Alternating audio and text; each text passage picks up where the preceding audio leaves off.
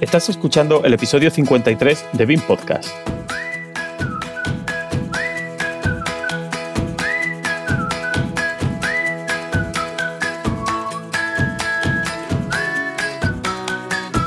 Hoy hablaremos sobre planificación en una oficina técnica.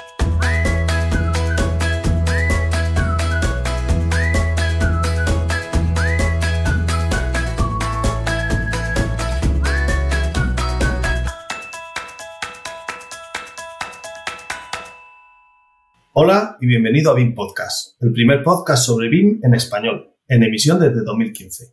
Comenzamos. Mi nombre es Javier Sánchez y a mi lado están, pues, como siempre, mis compañeros de viaje en estas conversaciones sobre BIM que nos gusta compartir con todos vosotros, José Ángel Cánovas y Marco Antonio Pizarro. Hola, José. Muy buenos días, tardes, noches, dependiendo de la hora a la que escuches este podcast. Y hola, Marco. Hola, Javier. Hola, José. Hoy os tengo un guion planificado, planificado, tanto que voy a hacer de Project Manager y os voy a registrar los tiempos. Al final hablamos.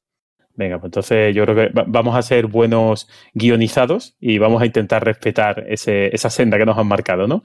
Eh, pero, bueno, como siempre, mm, también decir que en BIM Podcast nos gusta esto de la improvisación, así que tampoco podemos prometer nada, porque para empezar tenemos como siempre aquí nuestro gran espíritu libre, que es nuestro querido José, ¿verdad? Espíritu libre, ¿cómo suena eso? ¿Suena raro?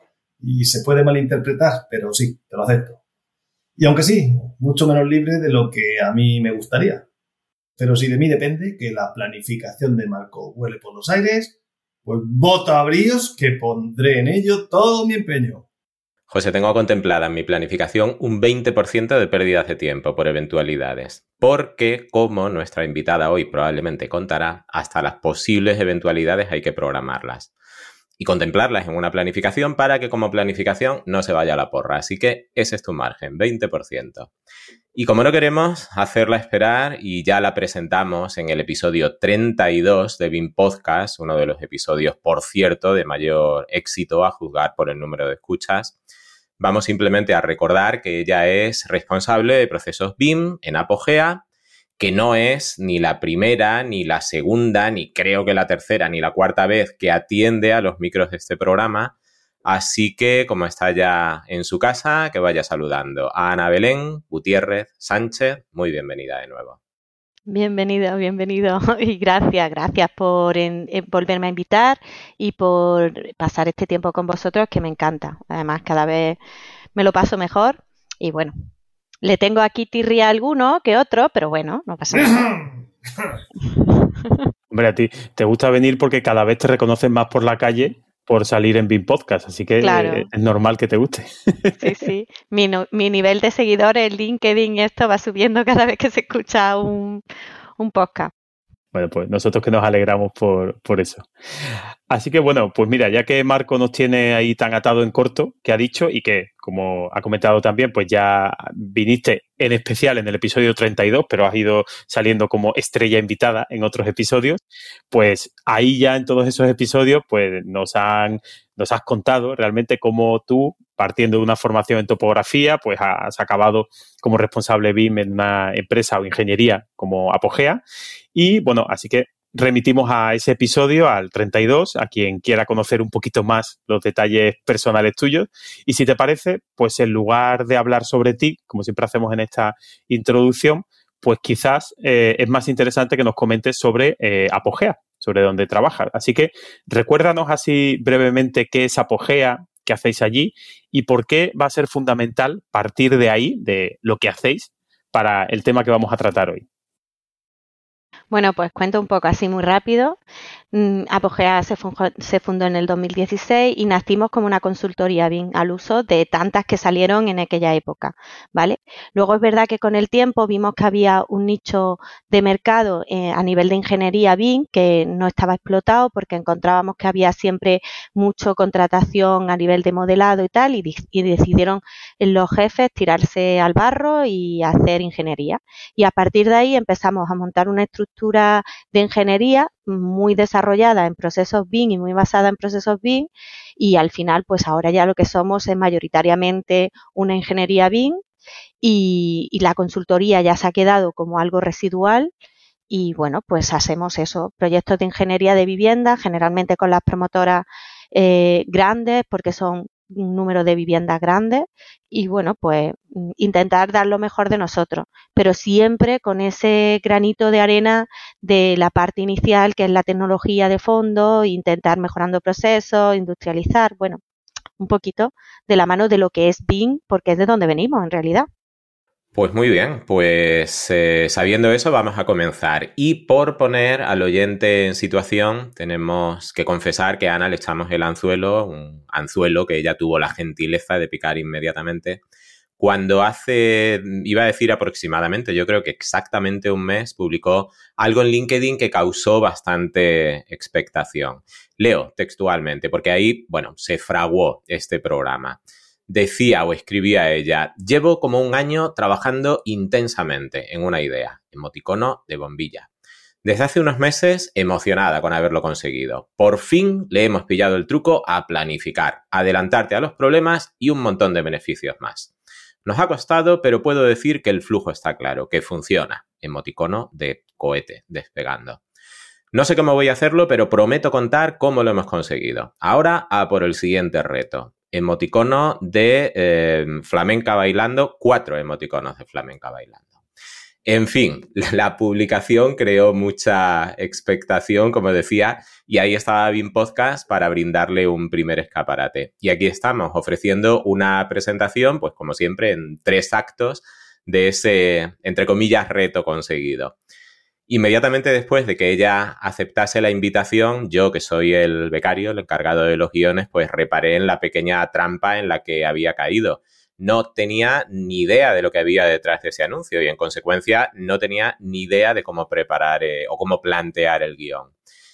Nada que no se pudiera solucionar con una amable llamada de una hora de duración a modo de pase previo, de pase privado y bueno, de los apuntes que tomé, pues el guion de hoy con sus tres bloques habituales, que va a tener un bloque 1 que hemos titulado ¿Por qué planificar? O más bien, en este caso, ¿por qué replantearse los métodos de planificación tradicionales o habituales en la empresa?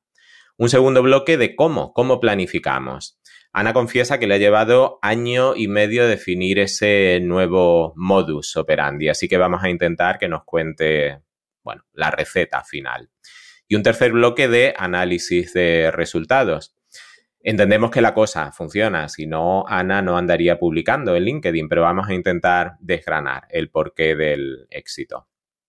José, aparte de decirte que tienes un teclado estupendo, que suena magníficamente bien, tengo que decirte que llevamos ya dos minutos de retraso sobre la planificación temporal del episodio, así que trata de recuperar. Da comienzo al bloque 1 y como decía no sé quién, Vamos, vamos, que gerundia. ¿Por qué planificar? ¿No? Pues Marco, yo te dejo que me agobies a mí, pero no voy a tolerar que agobies a Ana. Así que déjala que se tome su tiempo, porque yo quiero preguntarle una cosa. Me parece que hoy no vienes a hablarnos de planificación en obra.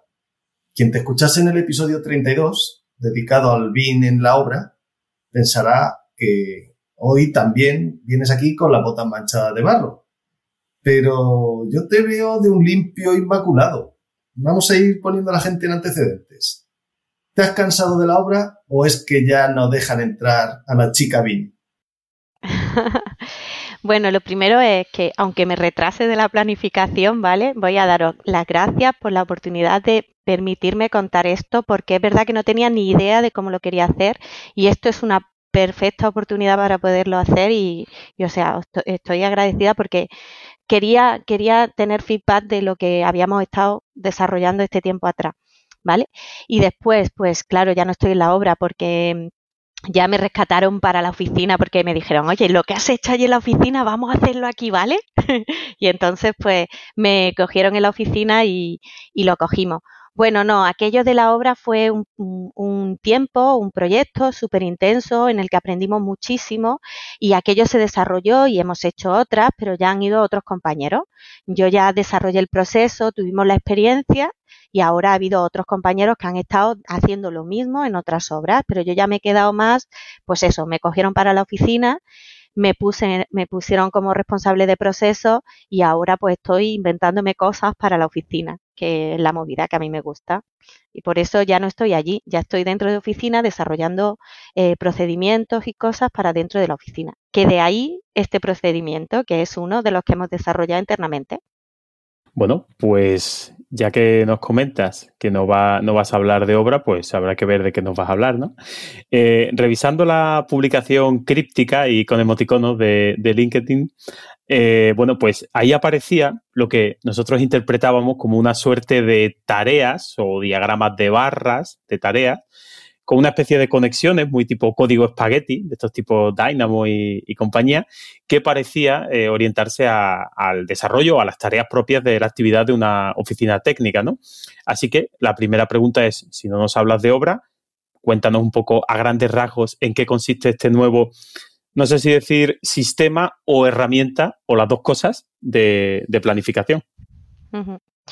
Bueno, pues es un sistema, es un sistema de trabajo, porque bueno, esto nació un poco al principio, principio, eh, como queriendo mejorar eh, los sistemas de trabajo que teníamos, los tiempos, la estructura, y al final hacemos ingeniería y lo que decía al principio, ¿no? Queremos que haya un proceso como muy establecido, como industrializar el proceso. Al final nosotros estamos trabajando en proyectos de vivienda que que no hay una innovación muy grande. Los sistemas que se utilizan, sobre todo en promociones, eh, pues son similares. Los, tipos de instalación que hay en las promociones son muy similares. Al final tenemos como una línea de repetición muy marcada. Y lo que hicimos fue, pues si tenemos esta línea de repetición muy marcada, ¿por qué vamos a innovar en cada proyecto que nos traigan? Vamos a desglosar este proyecto, vamos a ver, a minimizar todas las tareas y desglosar todas las tareas que yo tengo que incorporar en mi trabajo y a partir de ahí vamos a intentar estandarizar unos tiempos para saber en qué tiempo yo puedo ser capaz de desarrollar un proyecto. Pero esto dicho así, es como muy fácil verlo. O sea, yo te lo explico y tú dices, guay, mm, así, es verdad, es muy lógico, hay que desarrollar todo esto y tal. Pero claro, nosotros no nacimos por ahí, nosotros empezamos pensando en que es verdad que teníamos una desviación muy grande que nos provocaba que el equipo tuviese que hacer esfuerzos puntuales. Es como que teníamos un equipo que al final, por muy coestructurado que estuviese el equipo y mucho que intentáramos forzar en que el equipo trabajase unas horas de manera permanente, teníamos picos de trabajo súper puntuales. Y entonces Jesús, que es mm, el visor de la empresa, dijo, hay que desarrollar un procedimiento, así de fácil, ¿eh? hay que desarrollar un procedimiento para que sepamos que cuándo vamos a tener el pico y podamos conseguir, el objetivo de Apogea era conseguir una jornada de 32 horas semanales, antes de que el gobierno dijera nada.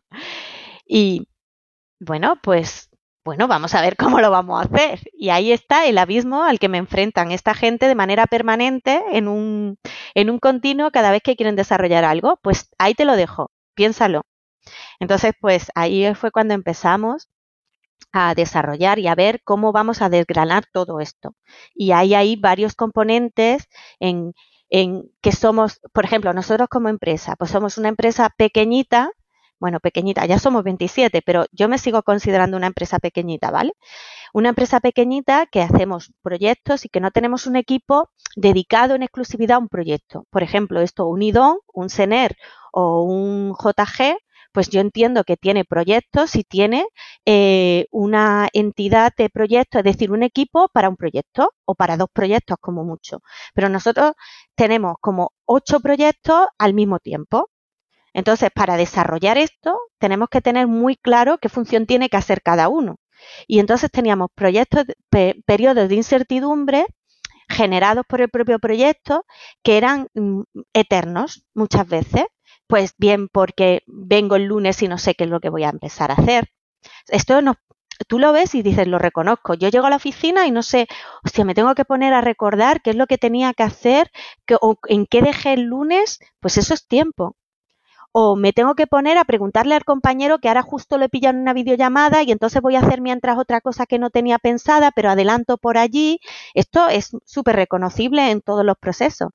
Y nosotros hemos ido a atajar todos esos procedimientos. Todo eso, yo llego el lunes y mi gente tiene el lunes mi equipo, tiene el lunes un correo con todo el listado de sus tareas que tiene que empezar a hacer esta semana, organizados por horas y por días de la semana de preferencia. Entonces, esta persona, cualquier miembro del equipo, llega, coge su listado de tareas y dice, pues, ah, tengo que hacer el cálculo de saneamiento y me han dicho que me especifique la vivienda tal y tal. Y se coge, se pone y lo hace. Y cuando lo hace, le da hecho y se marca como que está hecho y nos vamos a la siguiente tarea. Entonces, he limitado el tiempo de incertidumbre al mínimo. Claro, es decir, resumiendo un poco, habéis cogido, cuando uno empieza una tarea, mirando hacia atrás qué restricciones tiene para arrancar esa tarea, qué información, de tiempo, de lo que sea un tercero, y por otro lado, cuál, entiendo cuál es el procedimiento de esa tarea o cuál va a ser el resultado de esa tarea y con quién voy a enlazar después, ¿no? Es como mirar hacia, por el espejo retrovisor y con las luces largas hacia adelante, ¿no? A nivel de planificación de proyecto. Y por, y por otro lado, entiendo un poco también lo que comentabas que me ha recordado en el podcast de José Luis de la Rocha, en Buscando el Proyecto Perfecto, que él habla muchas veces del tema de la especialización, ¿no? Es decir, que cuando tenemos una oficina técnica, como tú dices, relativamente pequeña, es fácil que todos estemos haciendo de todo y sin embargo no parece que sea lo óptimo, porque pues sí, yo a lo mejor sabré calcular saneamiento, pero a lo mejor estoy más cómodo con electricidad y mi compañero viceversa, ¿no? O sea, o a la inversa. Entonces es más sencillo a lo mejor identificar cuáles son esos roles y esas potencialidades de cada uno y, enroscarlo ya, ¿no? En, engranarlo con este, con este sistema, ¿no? Además, me gusta que hayan nombrado a José Luis porque yo cuando estaba inmersa en todo este proceso, que, tenía un montón de dudas, lo consulté con él. Yo soy de estas personas que voy por detrás, ¿no? Y digo, oye, que estoy haciendo tal y tal, pero tú como tal, porque yo necesito ver otra opinión, ¿sabe? Y ver si lo que estoy haciendo está en la línea de lo que pienso que puede estar. Entonces, intento consultar, que sois todos para eso súper bondadosos, intento consultar con cada uno de las personas que creo que me puede alinear, pues lo que, lo que, la duda que tengo o le pongo el problema y en el UBIN de este año consulté con él el procedimiento que tenía establecido para que él me dijera, oye, pues sí, pues los tienes bien desarrollados o yo metería esto, es decir, que lo debatimos, vaya que está guay. Sí, lo que hemos hecho eso ha sido coger un proyecto, desglosarlo por tareas, bueno, al máximo. Es decir, yo tengo un proyecto estructurado en 250 tareas, más o menos, ¿vale? Y de ahí, pues mm, voy desglosando semana a semana un paquete de tareas, pues basado en una filosofía ágil estas, el Scrum, o, pues voy desglosando y haciendo una pila de tareas que tengo que hacer y analizando y ajustando a lo largo de la semana qué es lo que se va haciendo y qué es lo que no, o qué es lo que se va retrasando, porque aquí tenemos que meter, hombre, lo que decía Marco, ¿no? Al principio de la, del podcast, que tengo que meter el, el tema de las improvisaciones que yo no puedo contabilizar, que eso también existe. Mm, el cliente me está llamando y me está metiendo una tarea que no estaba planificada al principio. Oye, que esto hay que hacerlo y tienes que darle respuesta a ese cliente. Entonces, desglosando y analizando esto, hemos conseguido tener una planificación que prácticamente ya clavamos a la semana. Ya hay semanas más complicadas que otras, pero sí que prácticamente ya las tenemos cuadradas a la semana. Yo planifico, lo que planifico se hace. Y eso nos da, pues habréis visto por ahí en LinkedIn también otras publicaciones, que es como le decía un poco a Marco, que nos da la posibilidad de poder trabajar. Hicimos unas entregas que entregamos un proyecto el lunes, otro proyecto el martes, otro el miércoles y otro el jueves. Creo que fueron cuatro proyectos seguidos y estamos hablando de proyectos de 300 viviendas, con un equipo de, pues eso, de 13 personas. Si no estás muy planificado, no puedes conseguir eso. Entonces, eso te lo da el poder estructurar muy bien todo lo que tienes que hacer y trabajar desde muy atrás en el proyecto. Y está, está, la verdad es que cuando ve el resultado es flipante, pero ha sido un camino durísimo, ¿eh? os lo digo de verdad. Ha sido, y lo digo a mis compañeros, ha sido el procedimiento más duro al que me he enfrentado en mi vida. O sea, ha sido una cosa muy, muy difícil. Bueno, te voy, a, te voy a frenar un poco porque te has lanzado ahí y yo me estaba agobiando porque digo, estás respondiendo la mitad de las preguntas que tengo yo aquí en color verde, que son las. por eso me cortaba, ¿eh, Marco. Yo, ahora te iba a preguntar, bien, ¿y todo esto para qué? Dice aquí en, en el guion, claro, lo has dicho todo, ¿no? Si, si, si esas horas extra que al final siempre hay que realizar en un proyecto pues conseguís anticiparlas para que el que las sufra se las pueda agendar sin que le ocasione un perjuicio personal, ya habréis conseguido bastante. Si además conseguir reducir las horas extra, tanto mejor. Y si además estabas apuntando ahí a un objetivo final, ¿no? La, la, jornada semanal de, de, cuatro días o 32 horas, jo, pues eh, genial. Empezaríamos a, a, parecernos a esos países a los que le tenemos tanta envidia en lo profesional. Todavía estamos lejos, ¿eh, Marco? Estamos sí, no, tenemos un ¿eh? tiempo mm, y una gastronomía estupenda, pero, pero somos los que más trabajamos en toda Europa. Pero, oye, mm, estáis poniendo piedritas en ese camino para, para seguirles la pista. Bueno, que mm, me lo has respondido ya. Todo esto para que, pues para ganar en productividad, en control, en, tiempo libre en un momento dado. Pero em, también tenía por aquí escrito eh, una referencia al cliente. Valor para el cliente, hasta ahora estamos hablando de, eh, digamos, ventajas para el equipo de trabajo. Pero todo esto de alguna forma aporta valor a lo que percibe el cliente? Sí, te contesto. Mira, yo en principio nosotros lo hicimos mirando hacia adentro. Yo no, en este caso no miré al cliente, porque era una cosa que era algo interno para nosotros. Pero es verdad que desarrollando el procedimiento al final te das cuenta que si tú eres capaz de controlar los tiempos, eres capaz de adelantarte. situación, ¿vale? Se nos dio que teníamos una entrega y veíamos que pues el desarrollo del proyecto, las dificultades que habíamos tenido, lo que sea, dos semanas antes de la entrega nosotros estábamos viendo que el proyecto no se podía cerrar en esa fecha. ¿Vale? El que yo pueda llamar a mi cliente y decirle, oye, mira, que soy tal, oye, que este proyecto tú sabes que no llegamos a la fecha, ¿no? Esto hay que darle, que, ¿cómo quieres que lleguemos a la fecha? ¿Qué es lo que quieres? ¿Qué es lo imprescindible para ti? Ahí ya empiezan a negociar. Oye, pues mira, pues vamos a entregar planimetrías porque lo que quiero es licitación y entonces y hacemos una medición, empieza a negociarte, pero para ellos el tener la tranquilidad que tú dos semanas antes de una entrega le puedes avisar de que no le vas a entregar todo porque es imposible, porque además ellos están, se niegan un poco, pero son conscientes de que el desarrollo del proyecto es que también ellos van asfixiados, ¿sabes? Entonces, es como, mm, qué paz, ¿no? El poderme avisar, qué tranquilidad, el que tú me avises, yo ya se van soltando, ¿no? Te van dejando a ti que tú vayas liderando esa parte o que vaya. Fíjate que nosotros somos el último escalón, ¿eh? Nosotros somos la ingeniería, el último enlace de la cadena y me van dejando que vaya liderando la planificación o que vaya empujando. Al final es que es un beneficio para todo. También en que yo llego a todos los proyectos, nosotros hace mucho tiempo que desarrollamos un procedimiento de calidad y era imposible llegar a una planificación que tuviésemos con un control de calidad óptimo.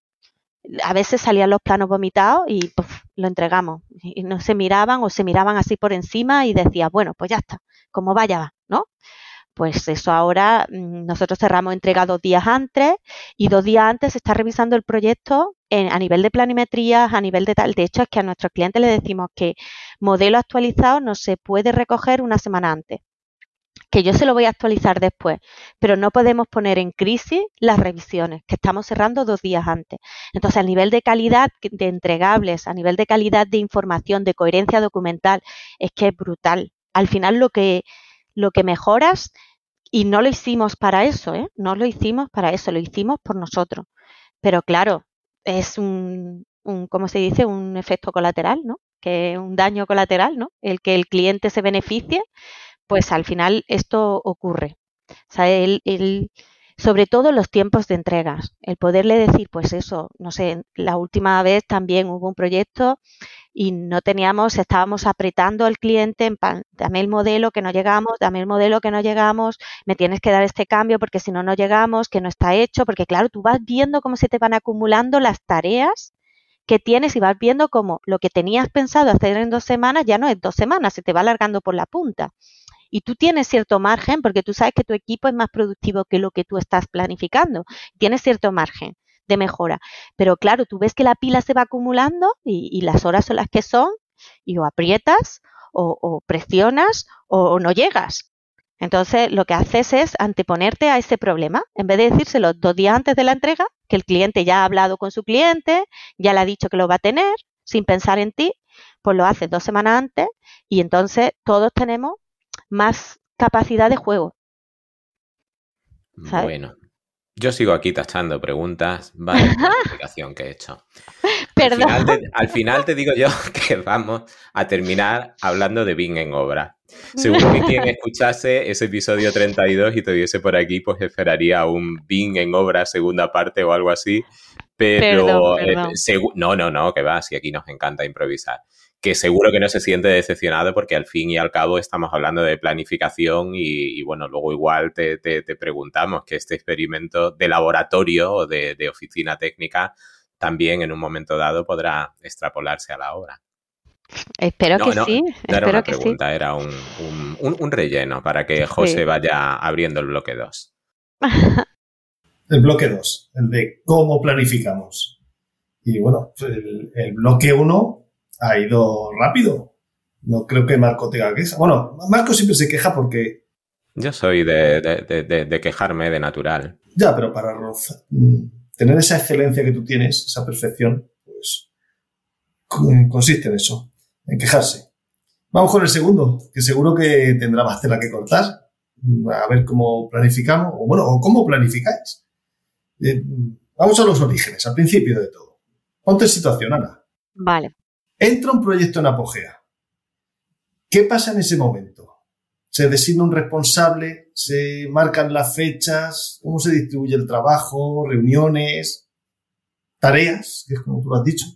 A ver, esto va en voy a hacer, venga, voy a, recapitular desde el principio también. Esto va enlazado, la planificación evidentemente va enlazado a una estructura y a un desarrollo de proyecto definido.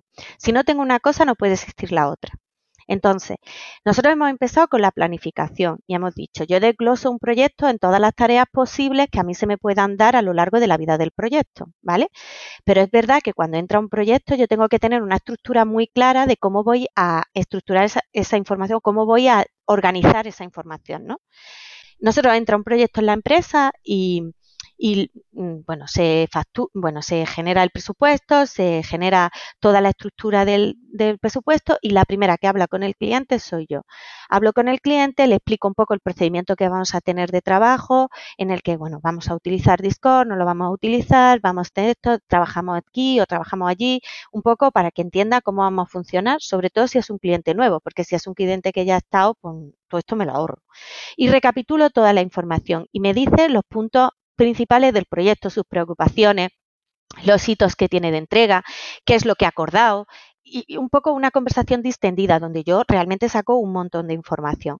A partir de ahí, arranco internamente el proyecto. Ahora mismo lo estoy haciendo yo, ¿vale? Como responsable de planificación.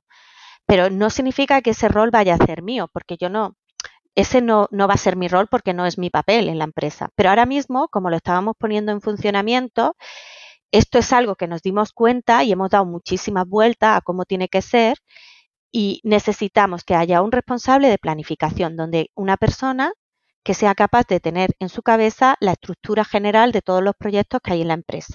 ¿Vale? Vale, pues en este caso soy yo y recibo el de esto y designo un director de proyecto, un coordinador BIM y un coordinador de planos, que son los tres patas del proyecto me reúno con ellos y le cuento lo que me ha contado a el cliente. Pues esto es tal, esto es tal, no ha dado esta información, tenéis que tal.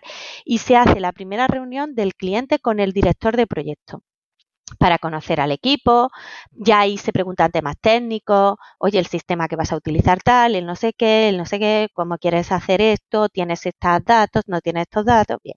Y una vez que eso se hace, se hace una reunión de arranque a nivel interno. Esa reunión de arranque está todo el equipo metido. No se quita a nadie, porque todo el equipo, vayas a estar o no vayas a estar en este proyecto, inicial o finalmente, vas a tener en cuenta que este proyecto está en la empresa. Entonces, ahí se explica cómo es la geometría del proyecto, cuáles son las condicionantes y ya se empiezan a, estudiar espacios, huecos, etcétera.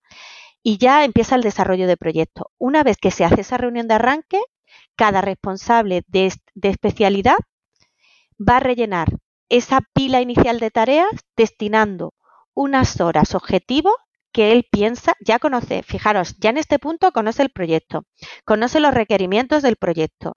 Esa persona ya es capaz de decir por su experiencia cuánto cree que va a tardar en hacer cada una de las tareas que tenemos desglosadas como tareas tipo. en el que ya previamente tenemos unas métricas estudiadas de haber hecho estudios posteriores y ya tenemos un objetivo base medio de la empresa. Entonces, rellenan esta base de horas iniciales.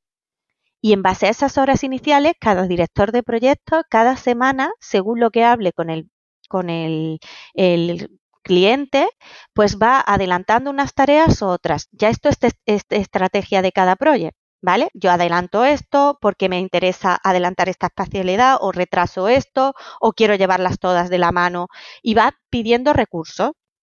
Esto se hace una reunión de planificación todos los viernes en el que cada director de proyecto me transmite a mí, bueno, lo hacemos juntos, ¿no? Pero en, eh, cada director de proyecto me, me transmite a mí cada semana cuál es su estrategia para la semana siguiente. Y en base a esas horas iniciales y a esa estrategia, yo genero una planificación base. Esa planificación base es la primera que recibe cada uno los lunes por la mañana en su, correo. Y los projects revisan que están todas las tareas que han designado. Hay veces que hay ajustes. Oye, pues méteme esta función porque o sácame esto tal. Y se reajusta la planificación.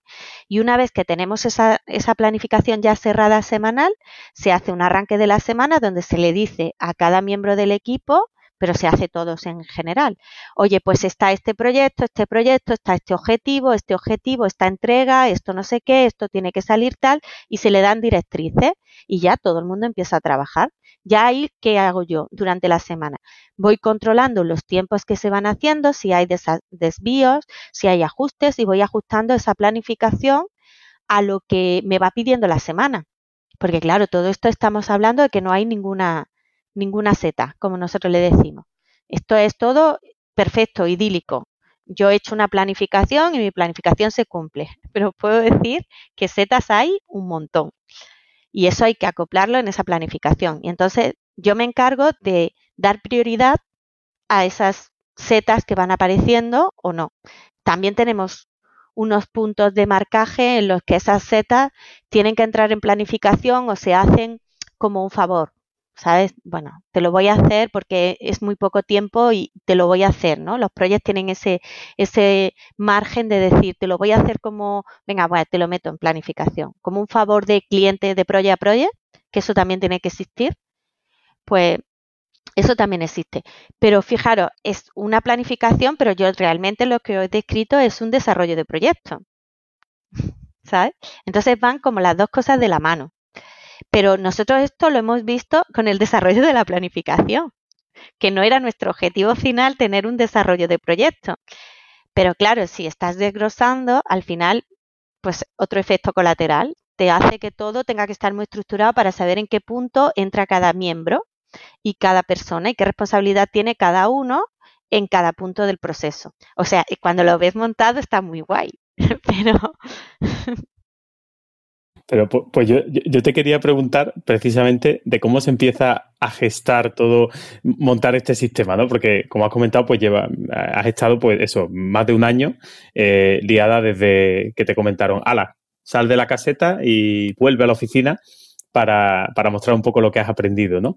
Pues eh, entendemos que también esa, esa, fiabilidad del proceso, de la metodología que estáis eh, ofreciendo, pues se basa en buena medida, ¿no? Precisamente en el ensayo y error previo que habéis tenido, aunque sea ahora la depuración que iréis depurándolo, ¿no? Pero un poco en toda esa recogida de datos previa, todas esas experiencias de proyectos, ¿no? Que, ya habéis tenido y sobre todo, imagino que, habréis, eh, monitorizado previamente muchos de vuestros procesos, ¿no? Porque, pues como se suele decir un poco en, el argot de la, de la gestión de proyectos, lo que no se mide no se controla y lo que no se controla no se puede mejorar, ¿no?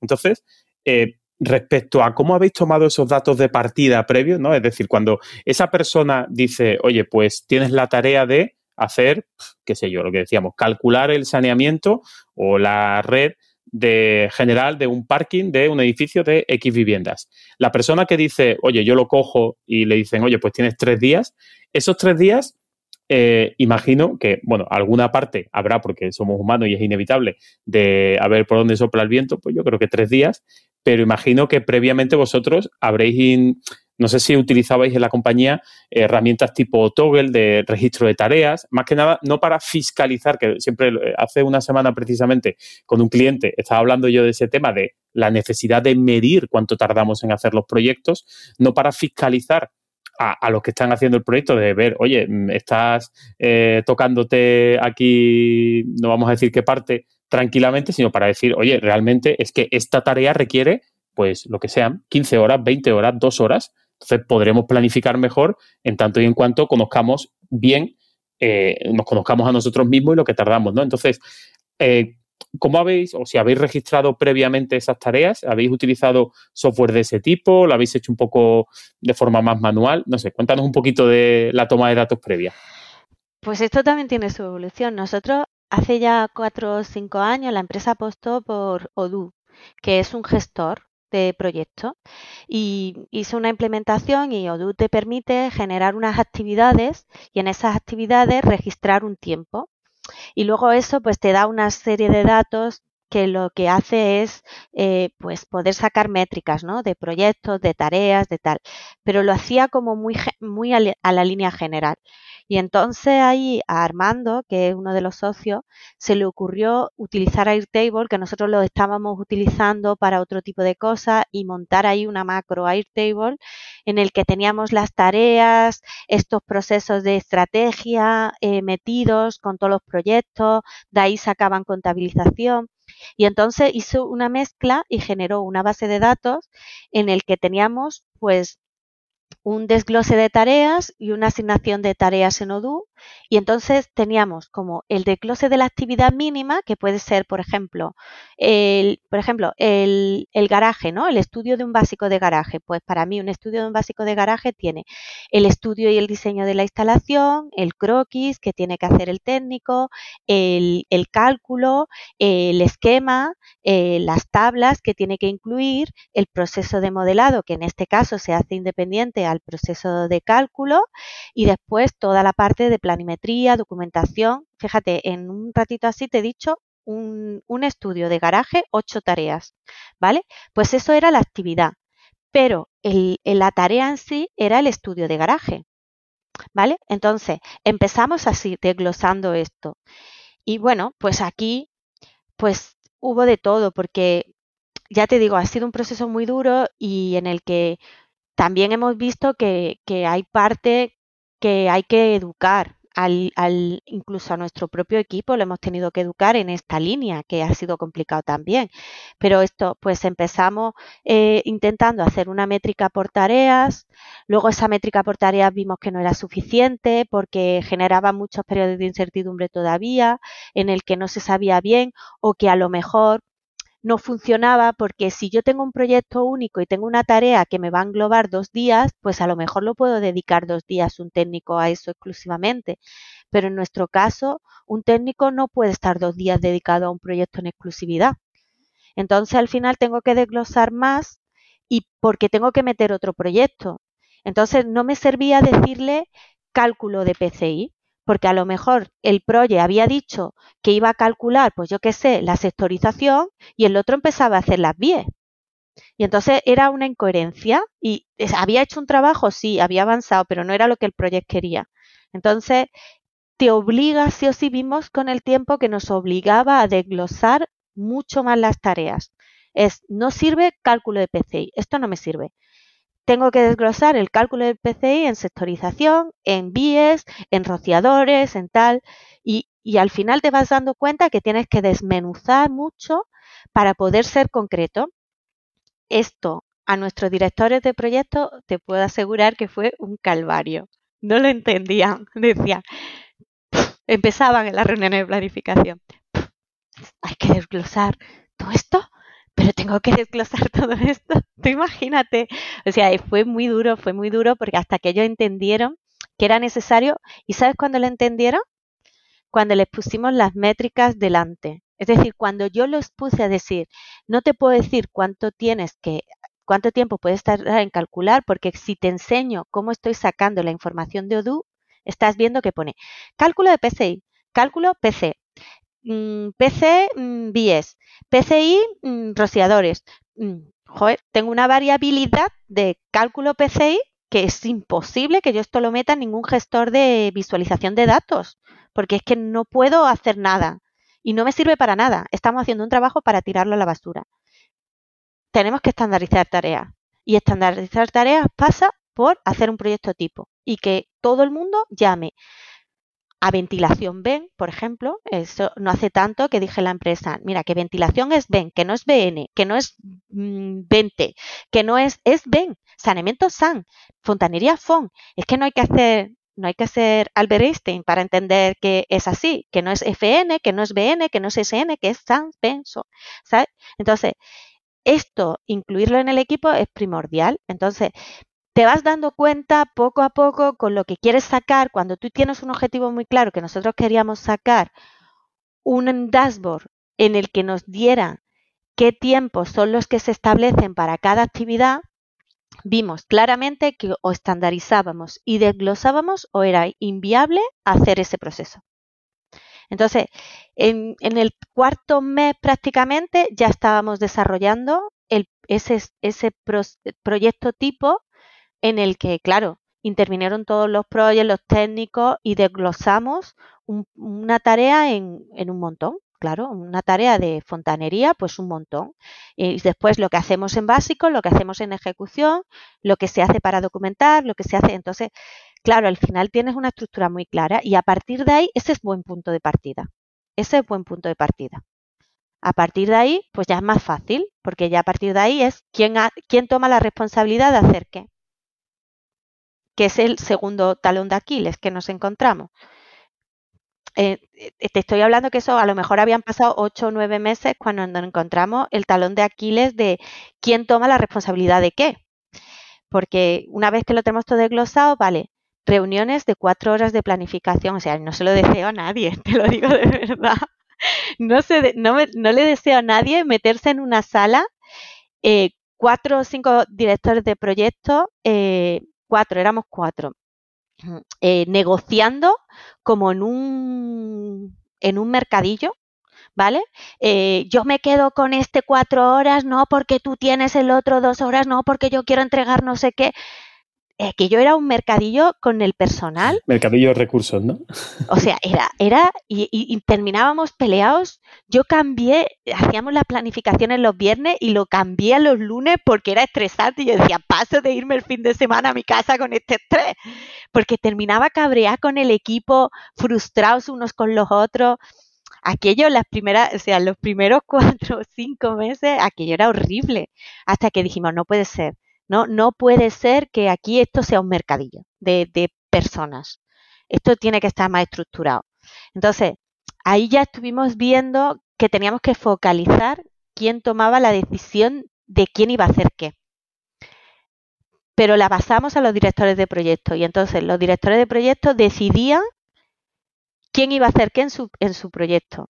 Y ahora pasaba lo siguiente, cuando nos íbamos a esas reuniones de los viernes, Ahora el otro tenía su planificación perfecta y maravillosa de sus proyectos y lo tenía que combinar con el otro, con su planificación perfecta y maravillosa de sus proyectos. Y ya el problema no era yo me quedo con este recurso y tú te quedas con el otro. Ahora ya era, ¿qué actividad vamos a sacar? Sacamos esta actividad, sacamos la otra actividad. No, pero esto, pues, pues ahora quién va a llamar al cliente para decirle que yo no le voy a tener esto, ¿sabes? Ahora ya no era el personal, ahora ya era la tarea. ¿Qué tarea se quita del de esto? Y era el problema, era la tarea. No funciona, tampoco funciona.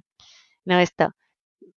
Después nos dimos cuenta que la técnica que utilizaron los proyectos fue decir, vale, pues como no voy a tener todo el tiempo que quiero, inflo mi tarea de horas. Y te digo que lo que voy a tardar en hacer 8 horas, voy a tardarlo en hacerlo 12 y así me reservo un espacio de esta persona por si me viene lo que sea o tal. Hostia, tampoco funciona. No sirve. Venga, vamos a cambiar. Esto tiene que ser de otra manera. Vamos a pasarlo a los técnicos. ¿Cómo le pasamos a los técnicos esa responsabilidad? Si ellos van a hacer la tarea, se nos encendió la bombilla. Que mínimo que ellos se responsabilicen de lo que van a hacer, el tiempo que lo van a hacer. Así, además de tener una planificación más exacta, tengo un compromiso previo. Porque si tú estás diciendo que vas a tardar cinco horas en hacer una tarea, pues como poco cuando te pases de las cinco horas estás padeciendo. ¿No? Venga, vamos a pasarlo a los técnicos. ¿Cómo lo pasamos?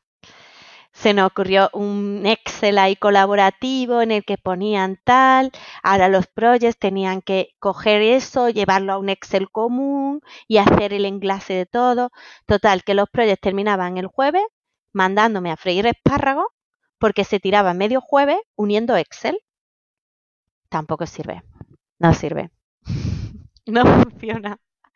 Bueno, pues ya está. Esto ya te digo que hace seis meses quizá que encontramos, dimos con la tecla. O sea, muy fácil, muy sencillo. Ni el project ni el técnico. Es decir, el técnico sí que marca unas horas iniciales, pero la persona que decide qué se va a hacer y qué se prioriza es la persona que gestiona la planificación. Y entonces, los técnicos deciden qué tiempo va a tardar, los projects marcan qué es lo que ellos pretenden hacer y en este caso yo decido qué es lo que se va a entregar.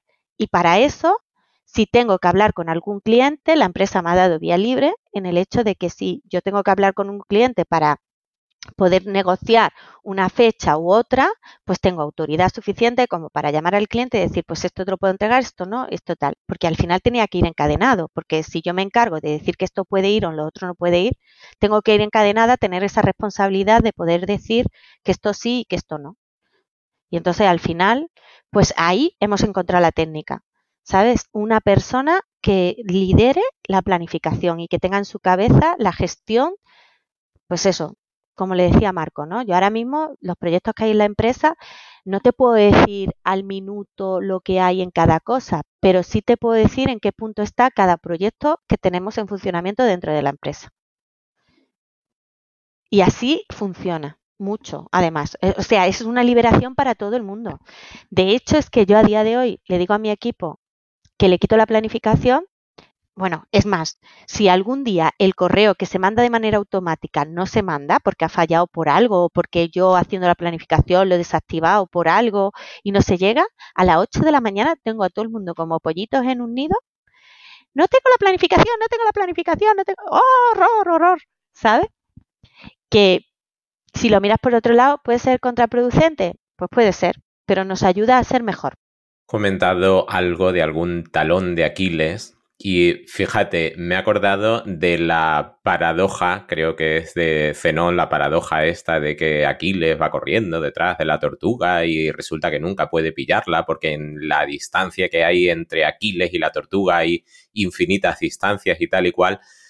He pensado en eso por lo de, por lo de las 250 tareas en que dividís los proyectos. Se ha citado así como de pasada pero realmente mm, me parece eso una pasada que se pueda llegar a, subdividir un proyecto en 250 tareas, ¿no? Em, eh, ¿Cómo se puede llegar a diseccionar de forma tan precisa? ¿Y em, estáis muy seguros de esa división o lo tenéis todavía en cuarentena y estáis valorando si quizás puedan ser demasiadas? Mm, me recordaba a lo de la, la, paradoja esta, porque claro, si tú al final em, tienes que em, tienes una lista con 250 checks delante que te obligan a simplemente ir haciendo check, check, check, que a veces a lo mejor el check eh, requiere una tarea de más duración que la propia tarea. No lo sé, estoy pensando en voz alta, pero 250 tareas, ¿sí? 250 tareas. Y esto que se mueva es difícil lo digo así, rotundo además, ¿eh? porque ya lleva mucho tiempo en funcionamiento y no funciona muy bien. Entonces, que se mueva es difícil. Que aparezcan nuevas tareas es probable. Si aparecen nuevas instalaciones, es probable que aparezcan nuevas tareas.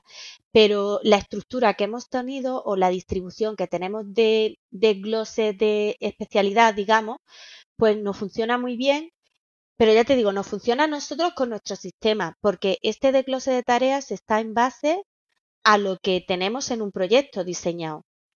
Por ejemplo, yo no tengo el mismo desglose de tareas en una actividad de ventilación que tengo un procedimiento que en una actividad de fontanería, que mi procedimiento es totalmente distinto al desarrollo de esa actividad. Entonces, el desglose se ha hecho con observación. ¿Sabes? Observando dónde se hacían hitos sin querer. O sea, donde el técnico hacía esos hitos de manera clara, o sea, natural. Entonces, aunque está muy desglosado, es verdad que ese desglose existía ya de forma natural en el, en el, en el proceso que teníamos interno. Entonces, como existía de forma natural, es fácil saber, solo ha habido que identificar dónde estaba. Eso es observación y error, mm, prueba error, prueba error.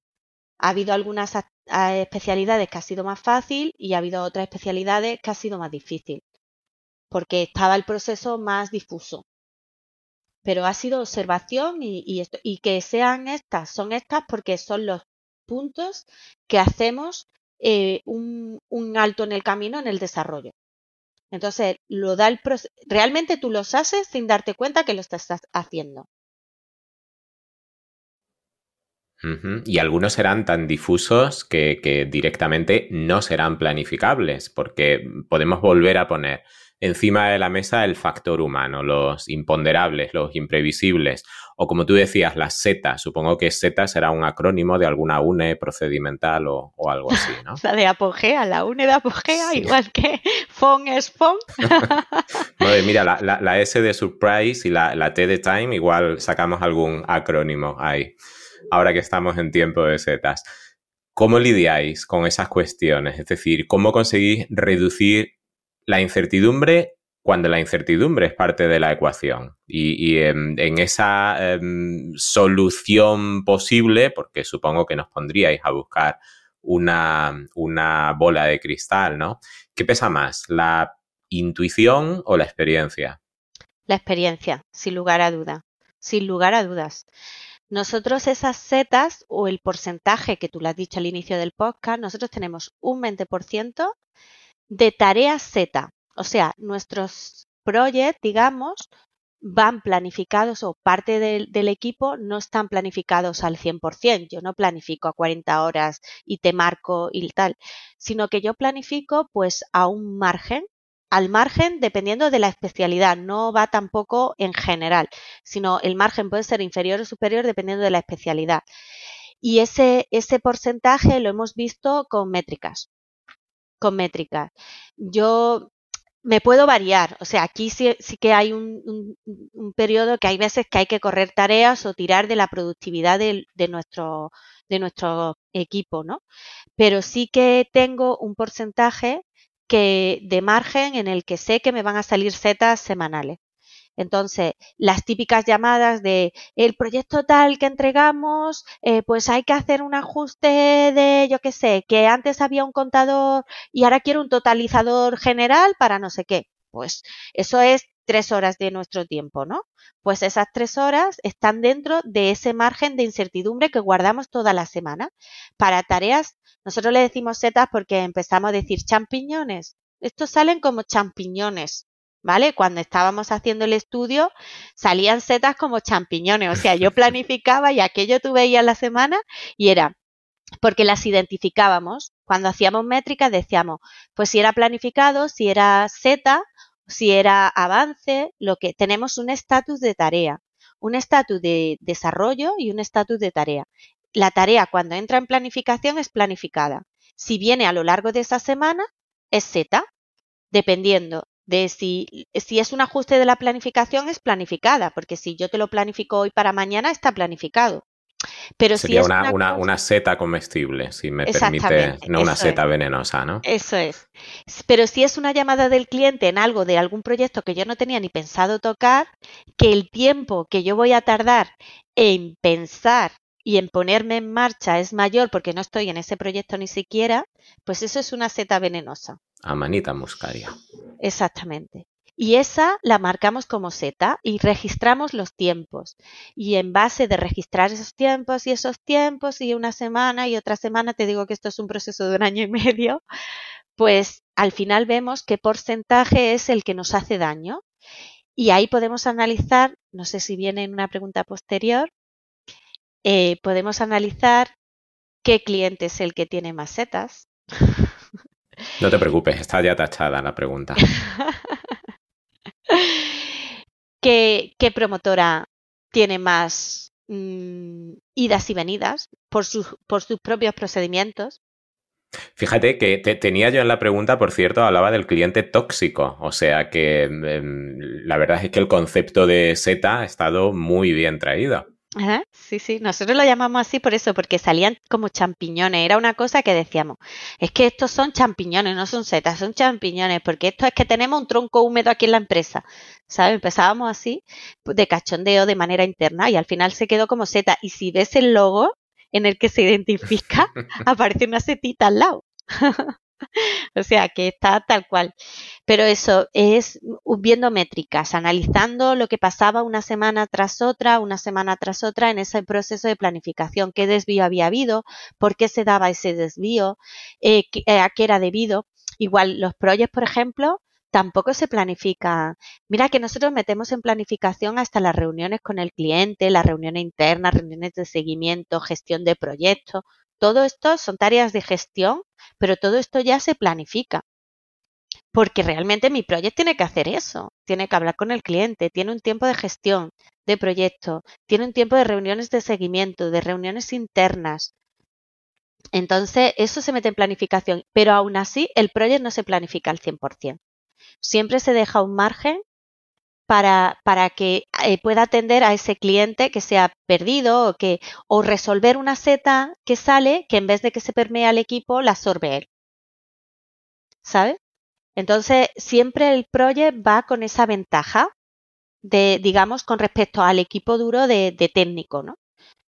Porque al final el proyecto también tiene una responsabilidad mayor y, también mm, es imprescindible que eso sea así entonces, observación, estudio y, ver muy bien tus procesos, analizar muy bien qué es lo que está pasando y al final pues ves e, eso. Nosotros, por ejemplo, sabemos que hay promotoras que por su propio proceso de licitación pues piden que, que, pues que el, el proyecto da muchas vueltas. Entonces, esto no sé si lo debería de decir, lo mismo cuando Jesús si lo escucha me riñe, pero si yo estoy trabajando con una promotora que sé que el proyecto le va a dar 3.000 vueltas y tengo un nivel de incertidumbre en una decisión de una instalación muy grande, ¿vale? Por ejemplo, el sistema de clima, que siempre es una cosa que, que no, no está nunca claro, ¿vale? Y sé que es una promotora que tiene tres procesos de licitación y que tengo un porcentaje del 80% de que me cambie el sistema en un periodo de licitación, pues honestamente, mm, ¿tú qué harías? Evidentemente, esa especialidad la tratarías no con menos cariño, pero sí que pues tampoco para ti sería un problema que, que, no estuviese en ese control de calidad de planos todo totalmente definido al 100%. Si yo tengo que reimprimir algo porque no me aparece un texto de un equipo en una especialidad que sé que tengo un 80% de probabilidad que cuando venga en una segunda vuelta de licitación me cambien el sistema completo, ¿tú crees que yo voy a reimprimir porque no esté bien definido? Me ahorro ese tiempo. Jesús, no sé, la promotora sí debería escuchar. ¿Sabes? O sea que no sé si es lícito en realidad, pero decirlo, pero es que al final yo tengo que buscar herramientas que a mí me sirvan para, para tener esa productividad también. Y esto entra dentro de ese juego. Eh, a ver, gente, una cosita sin importancia. Que es que esto es BIM Podcast y aún no hemos hablado nada de BIM. Eh, vamos a terminar pareciéndonos a los podcasts de la competencia. Win-win. Ana, esto que nos estás contando, ¿Tiene algo del BIN ese que da título al nombre del programa? A ver, pues para mí tiene mucho, mucho de BIN, se lo decía a Marco.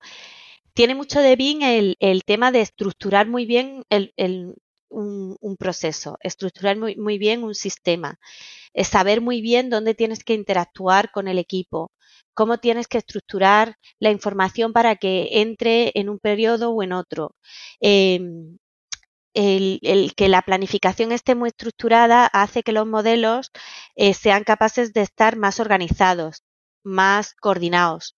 Hemos ganado a nivel de modelo puro, es geometría pura. No te voy a hablar ni de, ni de información ni de nada, que de información, si todo lo tengo más estructurado, la hora de introducir la información y saber quién introduce la información en el momento que la tiene que introducir es brutal, ¿no? Pero te hablo geometría pura a nivel de coordinación, pues claro, hemos visto que había procesos de coordinación que retrasábamos muy tarde y los teníamos que hacer antes. Hemos visto eh, procesos de estándares de, procedimientos de coordinación de pues esto entra por aquí, esto entra por aquí, porque luego cuando entre el otro va a entrar por aquí, orden en los modelos. Eh, pues a nivel de cómo meter la información, es tú hablas de un modelo BIM y una estructura BIM y qué te sale en tu cabeza. ¿Cómo lo voy a estructurar? ¿Cómo voy a hacer esa estructura de modelos para que luego funcione? ¿Cómo voy a trabajar en el modelo? ¿Quién va a entrar? ¿En qué momento va a entrar? ¿Cómo voy a desarrollar? ¿No? Pues esto es lo mismo, pero a nivel de proyecto. Y en vez de un modelo, con unas tareas. Es que es muy similar. Al final es estructura. Es un modelo BIM, un modelo BIM, un modelo, un proyecto BIM mal estructurado, vosotros lo sabéis, es una castaña. Eso donde llegue va a ser una castaña. Y, lo único que vamos a hacer moviendo la castaña es hacer la castaña más gorda. Hay veces que te paras y dices, mira, no sé si me interesa reventar la castaña y volverla a hacer, que seguir moviendo la pelota de nieve a ver a dónde llega, ¿no? Pues si tú no estructuras todo bien, pues llega un momento que pues, todo el proyecto puede ser una castaña. Entonces, al final lo que hemos llevado es esa filosofía que nacíamos como consultoría a un proceso de proyecto de ingeniería. Hemos desglosado todo, hemos generado nuestra plantilla de proyecto, hemos estructurado las tareas, hemos marcado responsabilidades, hitos. Fijaros el símil que tiene con un BED. Tú te lees un BED, responsabilidades, roles, hitos de entrega, ¿no? Pues lo mismo en un proyecto de ingeniería. Pero en vez Reducción de, incertidumbre, en definitiva, si es el, pilar fundamental de toda esta metodología, ¿no? Sí, sí. Y hace que todo, es que de verdad no os podéis imaginar, ahora que lo veo con perspectiva, claro, yo ahora estoy en el momento dulce, ¿vale? Entonces, claro, lo miro con perspectiva y es como, wow, ¿Sabes? O sea, ¿cómo funciona?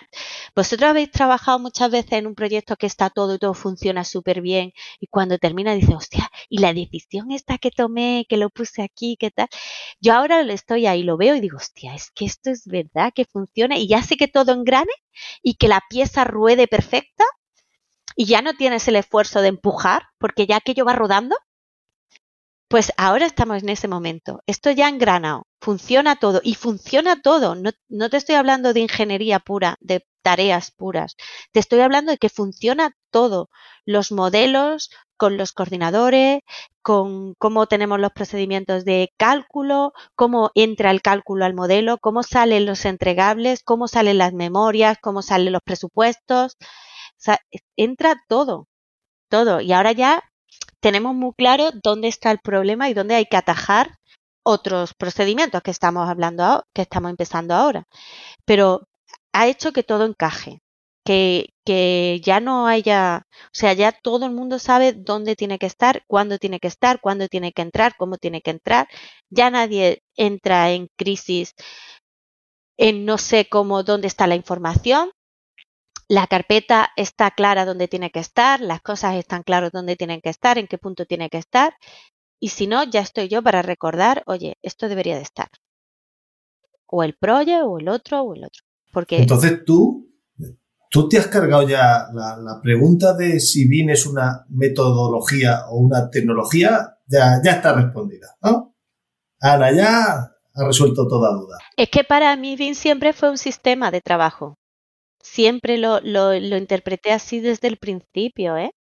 Y ya con tu método o vuestro método ya queda confirmado. Yo lo interpreté así y además creo que esto me lo preguntaron también hace muchos años y lo debatí con Álvaro, ¿sabes? Eh, fue un debate porque él creo que no está de acuerdo en esto, ¿eh?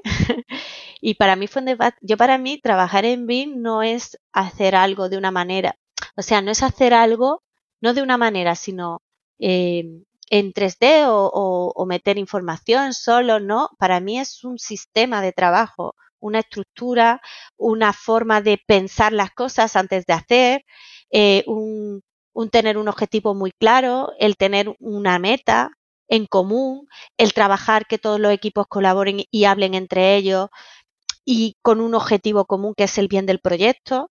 Entonces nosotros eso lo hemos extendido a toda la parte de, de cálculo, toda la parte de todo el proceso interno que hacemos. que es lo guay. O sea, esto es lo que a mí me, me flipa, ¿sabes? Cuando lo veo.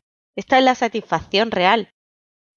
Y por eso estaba emocionada cuando escribí, ¿no? El de este es como, te ves ahí ya, después de lo padecido que, bueno, he hecho o he dado pinceladas, pero vamos, que yo te digo que aquí ha habido momentos de decir, os, te, te lo juro, ha habido estas palabras dentro del equipo, hacerlo como os dé la gana, a tomar por culo. Es decir, me da igual, me da igual, no me importa nada. Es un programa para todos los públicos. ¿Sabes? Me da igual. Iros a, la mierda. no, no esto. Esto ha habido. Pues yo, yo, precisamente te quería preguntar porque, bueno, cuando esas setas o tareas no planificadas, vamos a llamarlo así, eh, se convierten no en setas, sino en icebergs, ¿no? Que hacen virar el rumbo o la estrategia de un proyecto, ¿no? Se me estaba ocurriendo cuando estabas hablando, digo, bueno, ¿qué ocurre si, por ejemplo, ya que estáis hablando de proyectos de ingeniería, instalaciones y demás, eh, ¿qué ocurre si ahora tenéis planificado un proyecto y de repente la compañía eléctrica dice, oye, el CT que te dije que no hacía falta, eh, que sí, que, hace falta un CT, que no tengo potencia en el sector. O el ayuntamiento, pues dice lo propio con cualquier acometida o cualquier historia, oye, que no, que ahora me ponga recogida neumática, que, bueno, sí, porque tenemos aquí una estrategia de sector que lo vamos a lanzar. ¿Tenéis algún tipo de comité de crisis para atajar estas situaciones? ¿Mandáis todo a tomar por saco y decir, a la que salga el sol por antequera? ¿Qué decís? No, tenemos un proceso también para eso. Está pensado todo. Claro, claro, por eso me lo imaginaba. Tenemos un proceso para eso, porque nos pasa, nos pasa mucho. Además, vamos, eh, cuando viene, mira, el proyecto, cuando el cliente lo llama, en plan, nosotros tenemos una máxima. El cliente llama y siempre hay que darle una respuesta. O sea, te voy a ayudar. A ver cómo lo podemos encajar, pero voy a intentar encajarlo y echarte una mano. ¿Vale? Esa es la primera. Si la tarea es muy corta, o sea, si lo que te están pidiendo es una cosa que supone cuatro horas, porque hemos marcado ahí el punto de inflexión, cuatro horas del equipo, eso es asumible. Las cuatro horas del equipo se pueden ajustar donde sea. Cuatro horas de una persona es asumible en, nada, en, la, sobre, eh, la sobreestimación de cualquier tarea. ¿Vale? Bien, todo lo que sea superior a cuatro horas se pondrá en el canal de coordinadores. Nosotros trabajamos por Discord, ya, lo sabéis, ¿no? Se pone en el canal de coordinadores y se marca con una setita, Z. Me ha pedido el cliente que tal, no sé qué. Y ahí se analiza. ¿Cuánto nos supone, qué nos supone hacer esto? ¿Nos supone mm, retrasar una entrega? ¿Nos supone mm, que a lo mejor la semana que viene tenemos que ajustar las tareas más? nos supone, no sé, lo que se pone sobre la mesa, lo que suponga y se valora. Y en base a ese análisis, pues a lo mejor el resultado de ese análisis es, vale, pues te voy a meter esto, pero tengo la semana que tiene contigo una entrega de no sé qué y me la vas a retrasar un día. Y se negocia con ese cliente. A lo mejor no es de ese cliente y lo que se retrasa es de otro cliente. Pues a lo mejor llamo, si quiero, si tengo que hacerlo, llamo y le digo, oye, mira, que esto y tal, ¿tú qué es lo que necesitas? ¿Tú necesitas esto necesitas lo otro? Generalmente son entrega intermedia. Una entrega final es más difícil, ¿no? De retrasar. Pero entregas intermedias, tú necesitas esto. Oye, mira, pues si te hago no sé qué, que me ha venido tal, mm, a ver si lo puedo encajar y esto, bien. O a lo mejor esto también se ha dado, ¿eh? que nosotros hemos dicho, oye, eh, la semana, dentro de dos semanas hay que echar, pues se dio un caso, teníamos unas entregas y veíamos que teníamos que echar, fíjate el número, 16 horas por persona de más, dos días de trabajo. 16 horas y además se dijo, se planificó y se le dijo al equipo, hay que echar para dentro de dos semanas 16 horas de más. Entonces, vosotros podéis coger, echarlos el fin de semana, trabajarlos durante la semana o, o venirte y pegarte el apretón el fin de semana de antes. A mí me da igual cómo tú te gestiones tu tiempo. ¿Vale? Y esto se va a gestionar así internamente en la empresa. En este caso, la empresa decidió que se iban a pagar la hora, 16 horas de cada uno.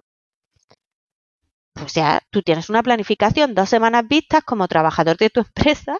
A mí me parece alucinante que vengan y te digan, oye, que tienes que echar 16 horas más en estas dos semanas, organízate, a ver cómo lo puedes hacer y cómo tal. Si los quieres hacer un sábado, un sábado, un domingo, un domingo, si los quieres hacer entre semana, entre semana, a mí me da igual cómo te organices. Pero oye, que te voy a pagar las 16 horas. Pues eso también se da. porque en este mm, tiempo, en este, en este sector, el que no eche hora extra, yo qué sé, yo, yo no conozco a nadie, o sea, yo nunca he trabajado en una empresa donde no se hayan echado horas extraordinarias. Entonces, lo que sí que es verdad que nosotros tenemos el margen de que al poderlo ver con tanto tiempo, podemos organizarnos esas horas y poder decir, pues a lo mejor yo no necesito que la persona eche 16 horas en dos días. Yo necesito que la persona haga un esfuerzo más a lo largo del tiempo para asumir una sobrecarga de trabajo. Entonces se analiza, se mira, se ve la consecuencia, se trabaja sobre esa consecuencia y se mete en planificación. Que también, en parte, lo que comentabas, al no planificar con una carga del 100% de tus recursos, como si fuera del mundo de la industria, ¿no? Uno no hace una industria para tenerla siempre al 100%, a lo mejor la, la diseña, qué sé yo, no soy ingeniero de organización, pero a un 80% que te permita eh, asumir baches o problemas en una línea, que puedas compensarlo, o sea que con las personas, pues a fin de cabo, también si tenemos que producir, si como decías, planificabas a 32 horas semanales, bueno, pues te estás guardando 8, te estás guardando casi un día, podemos decir, eh, para, para, poder reubicarlo si es necesario. Si no es necesario, oye, pues fantástico, que seguro que hay procesos también de mejora interna que habrá que hacer en los proyectos, ¿no? que puede venir bien. Tengo una pila de tareas de, de generales, ¿no? Claro, no, de tareas generales no. ten en cuenta que yo tengo el proyecto planificado desde que se entra. Entonces, si una persona em, le cunde más, que también se nos ha dado el caso de que se han sobreestimado tareas y hay una persona que el miércoles me ha dicho, oye, yo estoy terminando mi tarea del viernes, yo cojo y cojo y de lo que tengo acumulado para esa persona futuro le subo tareas y se las marco como avance. Y esa persona esa semana tiene el premio del avance, ha hecho más tareas, has hecho, ha sido sobreproductivo. El champiñón de oro. Sí, la verdad es que se planteó en un momento decir, oye, ¿cómo compensamos? Porque también, lo mismo que se tiene un tema, tendríamos que tener una compensación, pero, al final vimos que se iba a generar ahí una competencia que no nos beneficiaba porque nosotros queremos trabajar en equipo y no queremos generar dificultades, ¿sabe? Y no, no era beneficioso para la empresa y dijimos que no. Pero sí que se reconoce esa tarea como avance. Y, y ellos lo pueden ver, que tienen ese avance de más o, y al final tengo un equipo muy friki y entre ellos se, se pican y se dicen, pues yo voy por no sé dónde, esto es como los niños chicos, yo voy por no sé dónde tú vas, no sé qué, tú has hecho no sé cuánto, tal. El otro día decía un técnico, dice, yo llego un momento, porque estamos en un proceso de evolución de él, para que pase a otra, a otra especialidad, porque ya domina mucho lo que está y se aburre un poco, ¿no? Y entonces dice, yo ya jugaba a hacer mejores tiempos. O sea, él tenía su objetivo y su de esto hacía que a ver cómo modelaba más rápido y cómo hacía las cosas más rápidas para marcar su propio récord. Una cosa muy friki, pero. Sí, gamificar el trabajo al fin de cuentas, ¿no? Un poco que también puede, puede venir bien ahí. Sí, sí, pues sí, y eso hace que, eso hace, da mucho beneficio, ¿eh? Porque yo te digo que hay gente ahí que yo los veo y digo, pero ¿cómo hace eso? Y son unas máquinas con el teclado, están picados y, tienen todos los comandos cortos en el teclado y bueno, son muy friki, son muy friki, lo reconozco. pero está guay. Muy bien, pues vamos, vamos a hablar un poco de, esos frikis de ver qué ocurre, bueno, no tanto las personas, sino qué producen esos frikis, ¿no? Vamos a ver qué, los resultados, ¿no? Vamos a pasar ya al bloque 3, hemos estado hablando del proceso, un poco cómo lidiáis esas contingencias, cómo planificáis, ¿no? Y ahora, pues precisamente de lo que estamos hablando, disponéis ya de comparativas, a lo mejor no tanto a nivel de persona, sino a nivel de proyecto, ¿no? De se ha mejorado la productividad respecto a cómo hacíamos los proyectos, ¿no? Porque desde luego el histórico de proyectos que tiene que tener eh, Apogea no debe ser pequeño, ¿no? Entonces, eh, eh, ¿habéis podido verificar o comprobar si existe un aumento de, productividad o quizás no estamos hablando tanto de mejorar productividad, mejorar tiempo, sino de mejorar trabajo y evitar mm, retrabajos y por el consiguiente desgaste que a veces eh, podéis tener eh, en el personal humano, ¿no? Pues tenemos una, tenemos una cifra, ¿vale? De mejora de productividad. Te puedo hablar de una cifra. Pero antes de decirte la cifra, te voy a decir que ha habido acompañado dos cosas. Uno, que evidentemente se ha estudiado un proceso muy puro y ahora mismo tenemos un proceso muy marcado donde se han depurado responsabilidades y el tema de trabajar en la planificación nos, ha hecho que todos tengamos más claro en el punto en el que estamos y podamos trabajar en evoluciones de equipos incluso y bueno, estructurar la empresa también pero también se ha mejorado mucho la productividad. Sí, claro, es que le decía a Marco, nosotros hemos mejorado la productividad en un 30%, o sea, que es una cifra grande, ¿vale?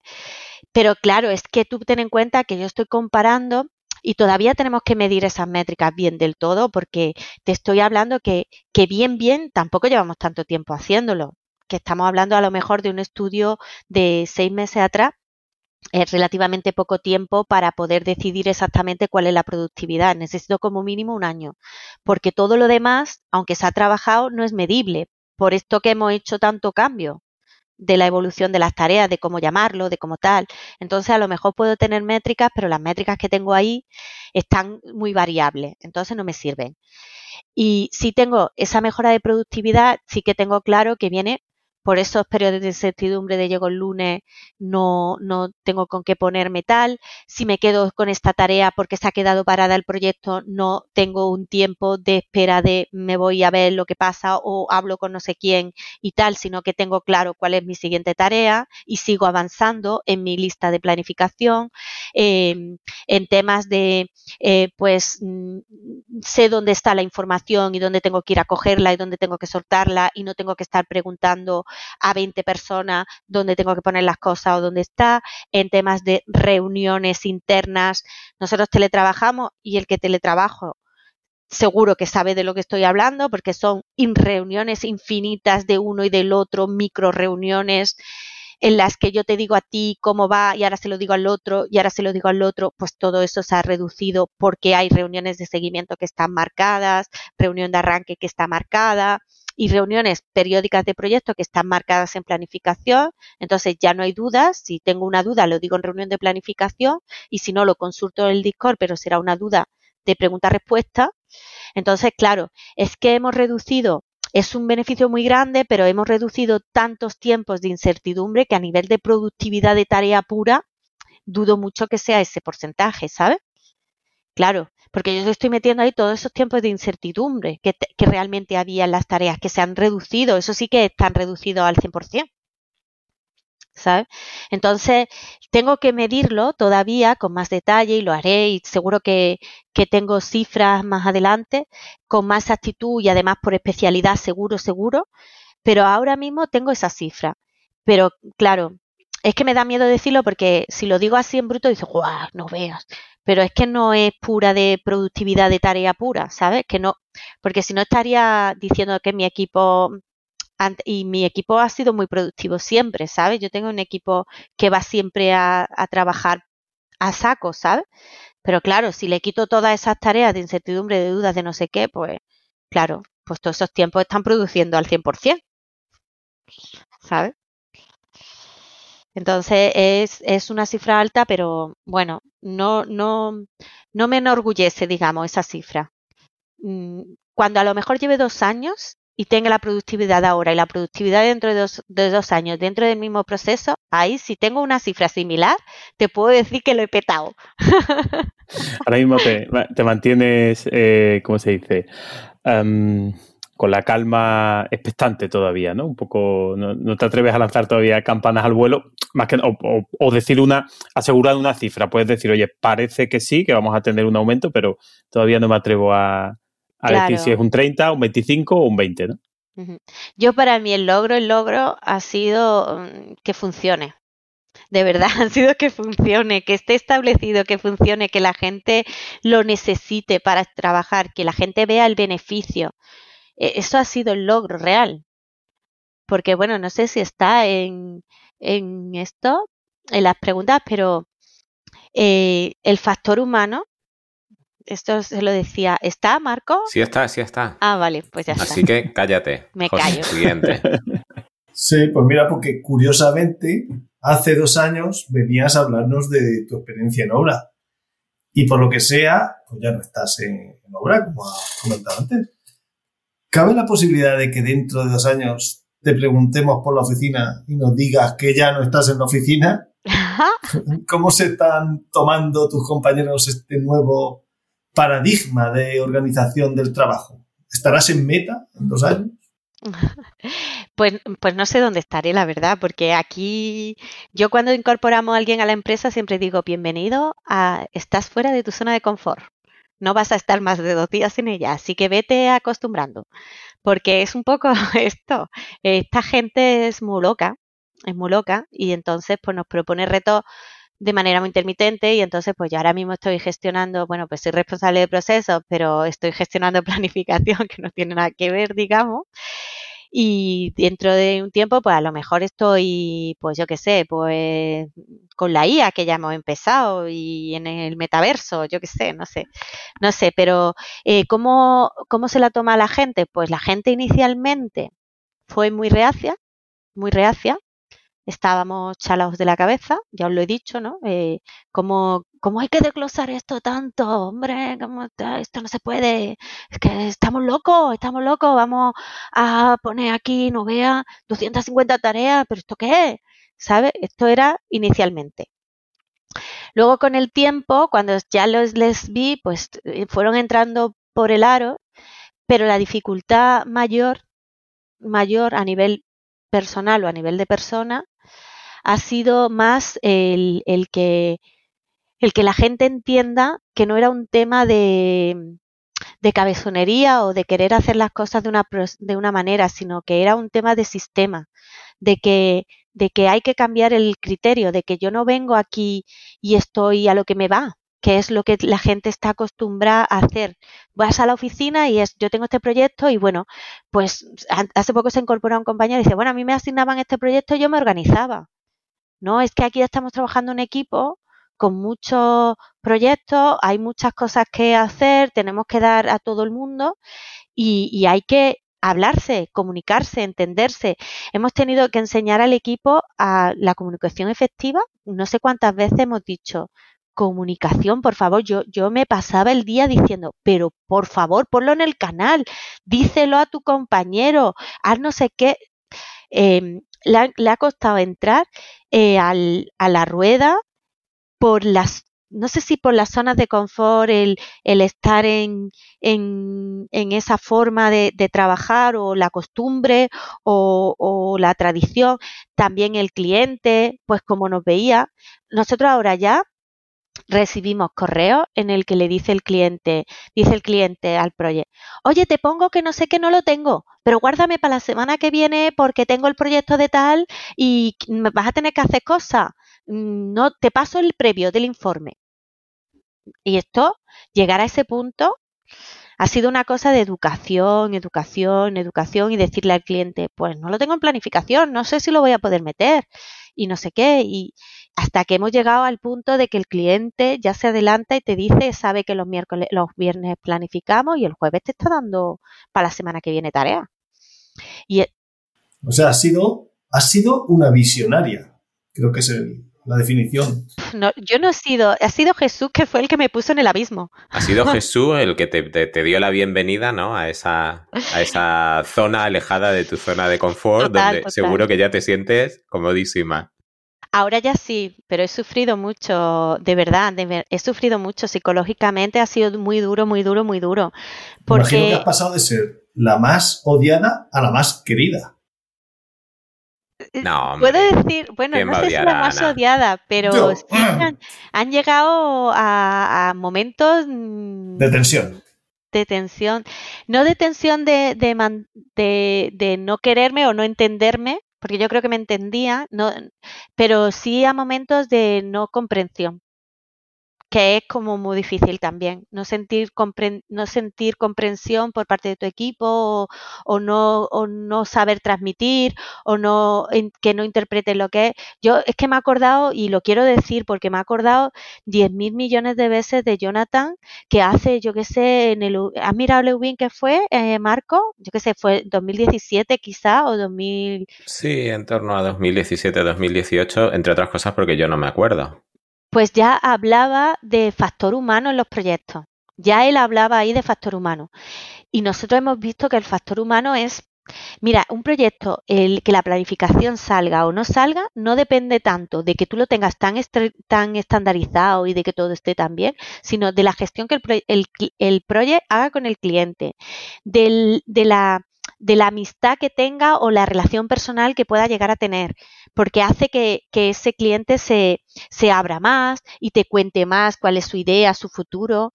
Em, eh, también de cómo ese, ese proyecto sea capaz de transmitir al equipo las cosas, de cómo el equipo eh, sea capaz de comunicar.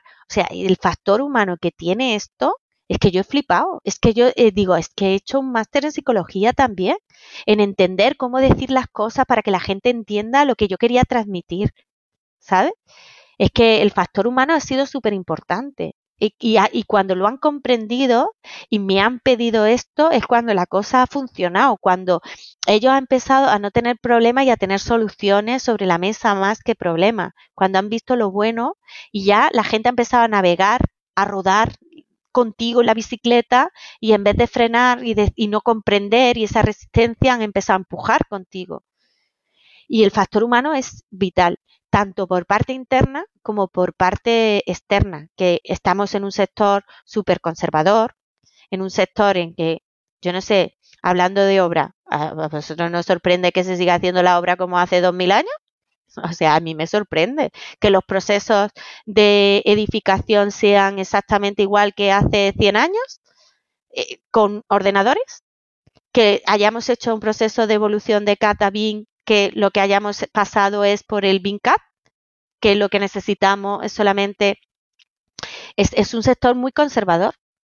Y en ese sector conservador, meter una filosofía que es prácticamente viene de la programación, porque el ágil viene de la programación, el Scrum o Scrum o como lo queráis llamar, viene de la programación, el poder meter, porque básicamente lo que hacemos es eso con los proyectos, el poder meter una filosofía así es, ha sido, ha sido mucha educación, tanto al cliente como a los proyectos y a los técnicos, y, mucho estudiar, pues ya os he dicho, he ido, me he leído dos mil millones de libros, he visto 500 porque no estaba segura de nada, he, consultado 200 personas, pues hace dos EUB le consulté a José María, el EUB pasado le consulté a José Luis, o sea, eh, información y, ver cómo estructurarlo por la resistencia al cambio, por ver cómo podemos, la no comprensión hacia, hacia mí, hacia los proyectos, los proyectos hacia mí, de no entender que el sistema funcionaba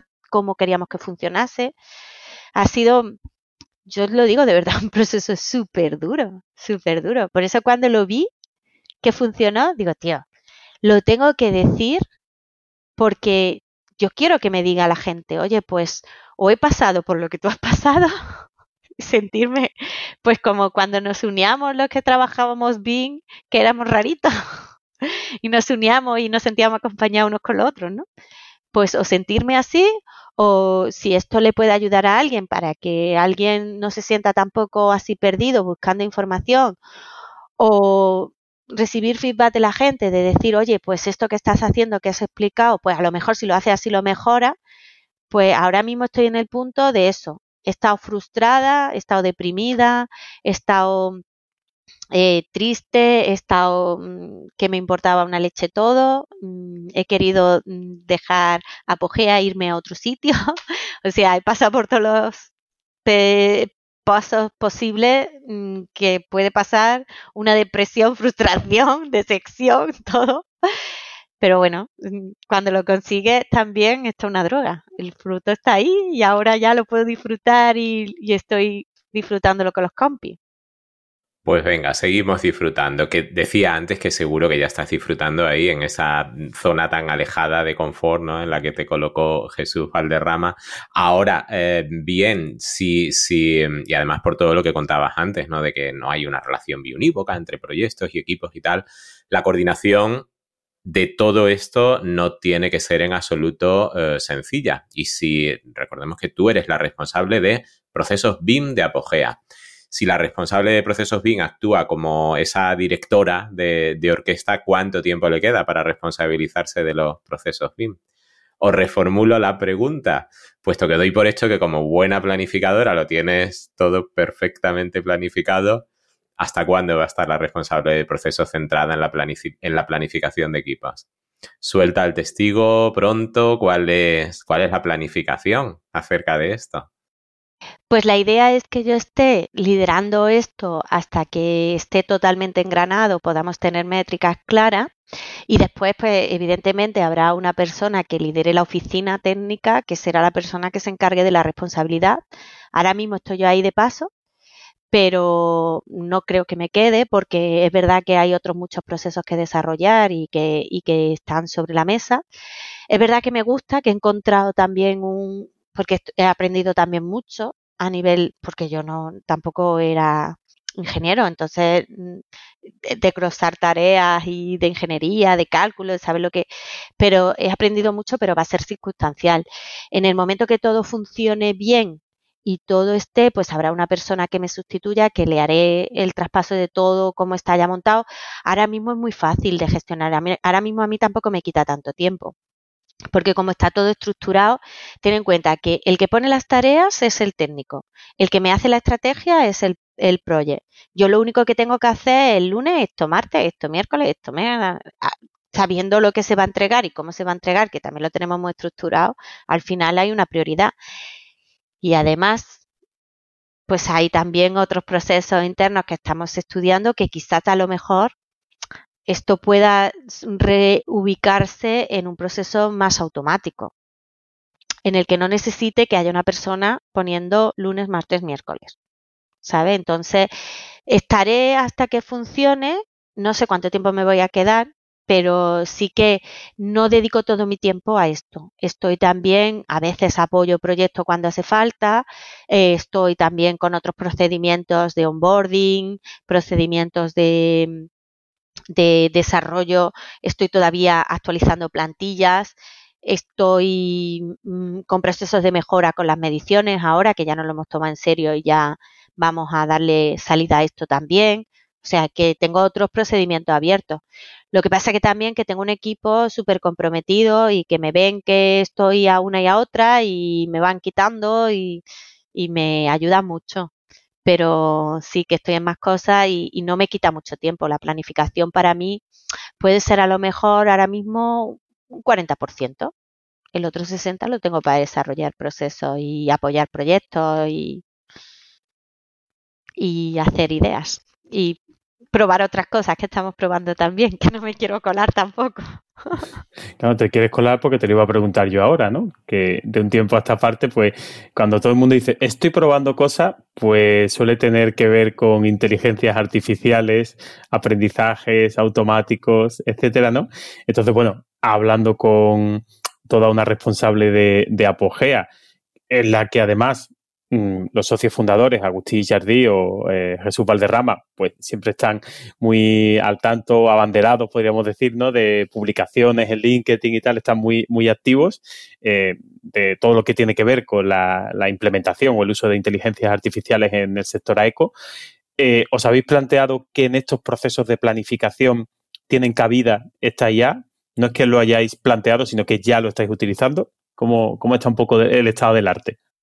No lo estamos utilizando al 100% por eso mismo, porque no tenemos métricas exactas para poder meterle a la inteligencia y que nos haga un, tanteo exacto. Ahora mismo hemos visto, bueno, sabéis que Agustí está metido con esto de la IA a tope, lleva mm, pues como un año a tope formándose y haciendo, de hecho el miércoles pasado tuvimos una formación interna al equipo para, para que todos vieran los beneficios y estamos haciendo desarrollo interno en base a inteligencia artificial, de revisiones de memorias y ideas varias que han ido surgiendo, ¿no? Y, bueno, pues como está muy metido, evidentemente, y estamos aquí trabajando en un proceso que es como muy fácil de incorporar una inteligencia artificial que realmente te dé una, una propuesta de planificación, tenemos una asertividad todavía de un 60% que es la última práctica que hizo Agustí. En un 60% de las planificaciones que le pedimos a la IA que no la haga, ya tenemos el proceso establecido, sabemos cómo se tiene que hacer. Lo que pasa es que los datos no están estructurados y todavía la IA pues comete meteduras de pata, no, no interpreta bien la información y comete meteduras de pata. Pero ahora mismo el 60% de las tareas pueden salir planificados de una IA. Lo que pasa es que no lo estamos, son mm, procesos de prueba. Agustí, vamos a hacer la prueba y tal, a ver qué sale, a ver qué sale. Se hace la planificación y se compara. Y estamos viendo un poco qué nos está dando la IA con lo que nosotros estamos desarrollando para ver realmente qué asertividad tiene esa inteligencia artificial. El proceso está claro, está establecido, Agustín ha hecho pruebas, de hecho, él hizo un máster en inteligencia artificial y su proyecto a fin de carrera estaba destinado exclusivamente a planificación y procesos de planificación con inteligencia artificial, o sea, tenemos el procedimiento montado, pero no se está utilizando pues porque no nos da todavía una asertividad que a nosotros nos convenza. Pero está claro, cristalino, y que la IA ha venido para quedarse, por lo menos a nivel interno en Apogea, pues yo te digo que tenemos pues macros de Excel, una estructura ya montada, porque se hizo una formación la semana pasada de inteligencia artificial a todo el equipo para que vieran las posibilidades que podíamos tener con inteligencia artificial y meterlo en nuestros procesos. Y, y ha venido para quedarse, solo tengo cristalino. Lo que pasa que tenemos que estar, que nos confiemos en ella. Por eso decía que no sé si este procedimiento va a pasar a una responsable que al final o a un revisor.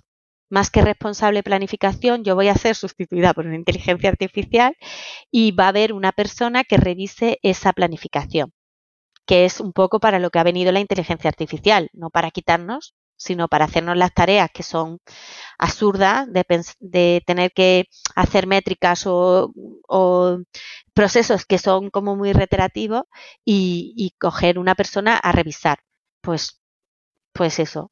Entonces a mí ahí seguramente el tiempo se me quite y, y, lo haga la inteligencia artificial y yo ya me quede revisando o no, o se quede una eh, la responsable de ingeniería revisando eh, ese proceso de planificación.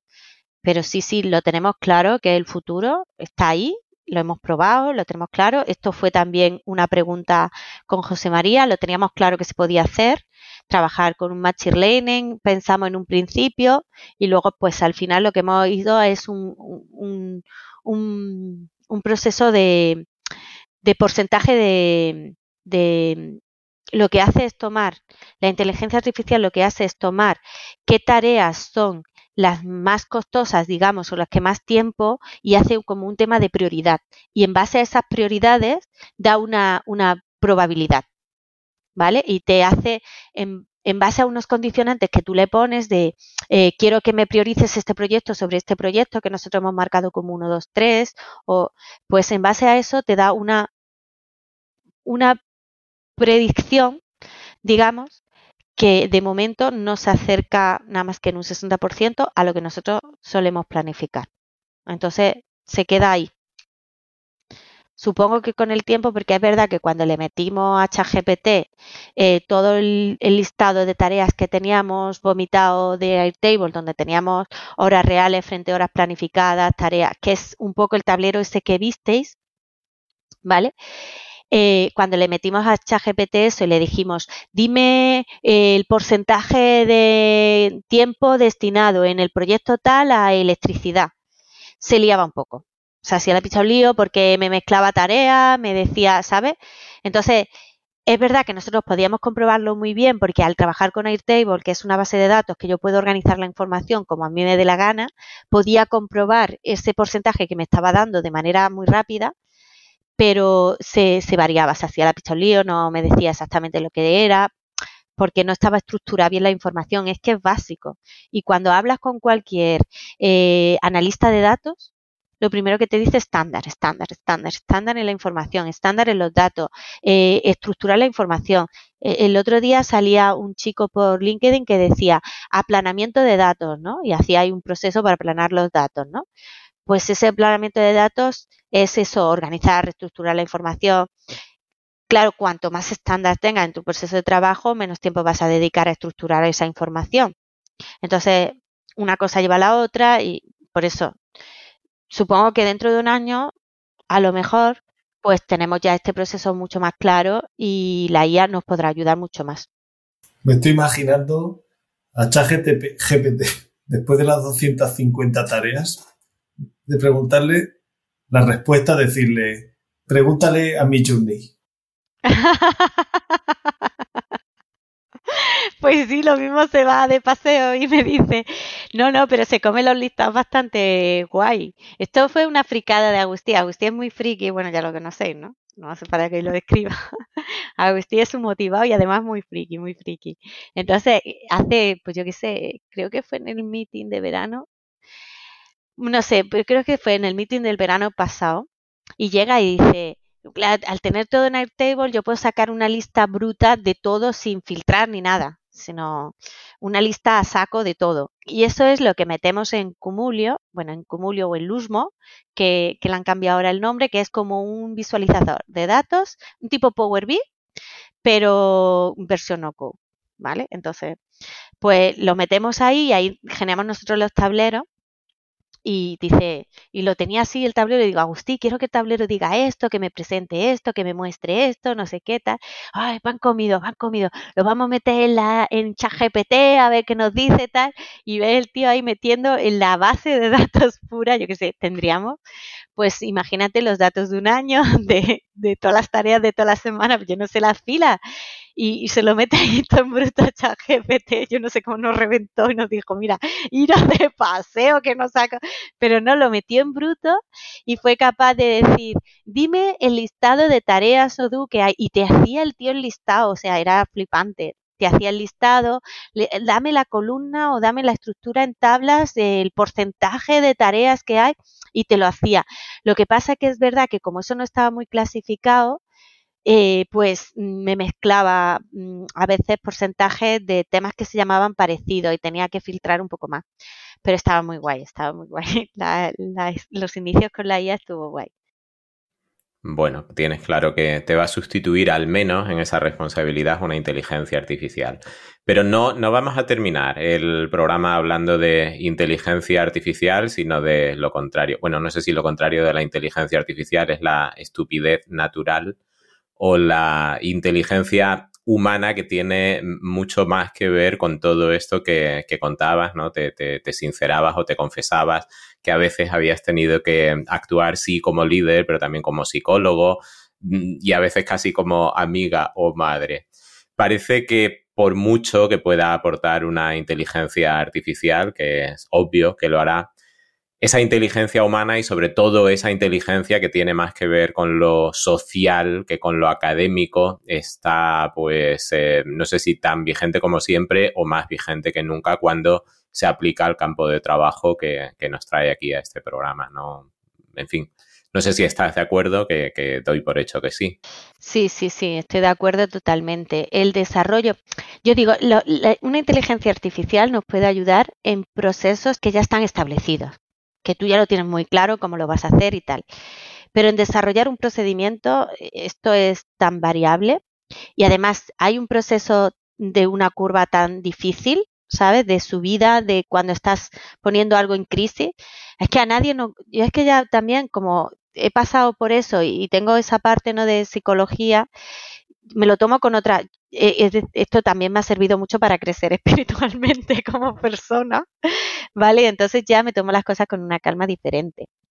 Entonces cuando yo, yo entiendo que cuando yo le digo a alguien, esto que lo haces así, así no es, ¿sabes? Si a mí ahora mismo me vinieran y me dijeran, esto que haces así no es, lo primero que yo pienso es, vete a tomar por culo, ¿sabes? O sea, esto lo hago ya así porque llevo dos mil años haciendo esto así y esto así a mí me funciona y yo no lo voy a cambiar porque tú, tú quién eres para decirme a mí que esto, ¿sabes? No funciona. Eso es la resistencia al cambio que cualquier persona que le dicen algo, entonces a lo mejor lo que he visto es que no es tan, tanto decir esto no es así, sino oye, ¿cómo ves? Vamos a ver por aquí, ¿qué te parece? podemos probar por aquí. Entonces, esto no lo hace una inteligencia artificial. Nunca lo va a hacer. Yo no voy a poder implementar un proceso nunca con un proceso automático ya definido, porque eso es probabilidad, eso es matemática. Yo tengo el saber cuando la otra me pone una cara mala y saber que tengo que cambiar la forma de decirle las cosas. O cuando la otra persona tiene un mal día y sé que hoy no le voy a decir que vamos a cambiar esto, me lo voy a callar, mañana lo hacemos, no pasa nada. ¿Sabes? Ese ida y venida, este año y medio que os digo de, padecimiento, de calvario, como lo queramos llamar, Pues este año y medio de idas y venidas, de, de, aprendizaje difícil, pues, eh, pues ha sido pues pues eso, pues ahora te digo blanco, luego te digo negro, ahora me peleo contigo, luego no, luego tal, pero no solo yo, sino también todo mi equipo. La frustración de los proyectos, del cambiar todo el sistema que tenían, y esto no lo va a hacer nada más que una persona humana. Y además con paciencia. Esto no es, esto decían por ahí hace poco que leía también implementación BIM en las claves del éxito, no sé qué, que alguien de Modelica le contestaba y le decía, se te olvida la parte humana del proceso, ¿no? Yo decía, si es que la parte humana es el 80% de ese procedimiento, porque si tú vas a implementar, que nosotros ya eso no lo hacemos, ¿no? Pero si tú vas a implementar a una empresa y hay o un director que no lo ve o una persona que no lo ve, pues o te inventas otro sistema o difícilmente lo vas a hacer. O te lo traes a tu campo o no lo haces. Una implementación está el factor de localizar a la persona que es líder tecnológica para saber a quién le voy a decir las cosas difíciles, para saber a quién voy a poner como líder de esto, como cabeza pensante del equipo. Una persona que ya es de confianza de alguien, porque un líder tecnológico tampoco puede ser una persona que tenga la, nivel, la negatividad de todo el mundo del equipo. No puede ser el, el, el, el, friki que no tiene factor humano. ¿Sabes? Tiene que ser una persona que tenga ese factor humano, ese acompañamiento del equipo, que ya tenga una credibilidad en el equipo, ¿sabes? Eh, si yo, si yo no hubiera tenido credibilidad de antes, me hubiera sido más difícil implementar este proceso porque no tenía la confianza del equipo. Entonces, claro, al final descubre que todo este mm, proceso humano del, procedimiento es, casi más importante que incluso el propio procedimiento. La evolución que todos hemos hecho y esto mm, o lo hace una persona o no se hace, vamos, ya lo tengo claro. Así que esto que dicen que van a venir las máquinas a sustituirnos, yo no veo claro que no, van a venir a ayudarnos a hacer las cosas más fáciles, más rápidas, productividad, pero a hacer cosas no. Bueno, pues yo creo que igual que hace unos meses decías en ese artículo de LinkedIn, uff, por fin, eh, aquí puedes decirlo igualmente. Sí, sí, sí. Yo creo que se ha notado, ¿no? En mi, en mi expresión y en mi cosa, el alivio que, siento y la, tranquilidad que siento ahora y la, la que yo tengo, la que tiene todo el equipo, ¿eh? No solo yo. Si lo decía porque ya hemos terminado de exprimirte. Ah, no decir, por fin. No, pero ha sido corto porque tenía tantas ganas de contarlo, yo creo, que ha, ha sido contado genial. ha sido corto, ha sido corto. Lo hemos pasado bien y espero que hayas estado bien. Yo lo que, lo que quiero es eso, que le decía a Marco, o sea, de verdad, hago un llamamiento. Si alguien está en este proceso y me quiere decir algo, yo bienvenido sea. Ahora estoy en el momento de escuchar. Hace unos meses no hubiera escuchado porque lo único que me hubiera hecho frustrarme más. Ahora no, ahora estoy en el proceso de escuchar. O sea, soy un oído andante para aprender, para mejorar y para esto. Y que yo, por supuesto, estoy abierta a contar, como siempre he contado cuando me han preguntado lo que hago, desde la humildad más llana, porque ya te digo que seguro que hay alguien experto en algo que ha escuchado algo aquí que se echa las manos a la cabeza, casi seguro.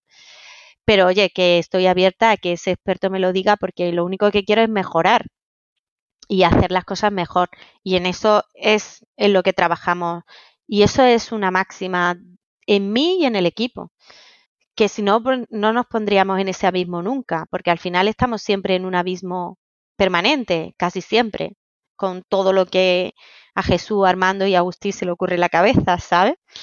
O sea que si no, si no nos ponen ahí tampoco evolucionamos. Pero pues eso, que, que lo hacemos desde la humildad, desde el no tener ni idea, porque yo no tenía ni idea de planificación, ni idea de desarrollo de tareas, ni nada, y hemos montado aquí un sistema que a nosotros no funciona y, y ya, no sé si a otro le funcionará a mí estoy de verdad con los resultados súper satisfecha y creo que se nota en, la forma de decirlo y... Se nota, se nota. O sea, ha sido muy duro, pero... Ya verás, como seguro que con la publicación de este episodio vas a tener aún más fans de los que tienes. Bueno, no lo, sé, no lo sé. O ¿Cómo se le dicen a esos que no son fan, que son haters? Hater, ¿no? Hater, ¿no? Pues a, a, lo mejor tengo de esto. ¿Sabes? En plan de, oye, qué, qué, error más garrafal. No sé, pero oye, que estoy abierta a que me lo digan. Que bueno, yo conozco a uno, pero es por otro tema. Sí, tú no. Ahora lo comentamos. Ah, y así concluye la charla sobre tu parte profesional. ¿Tu aprobado en el test de Viero que hicimos en el capítulo 32?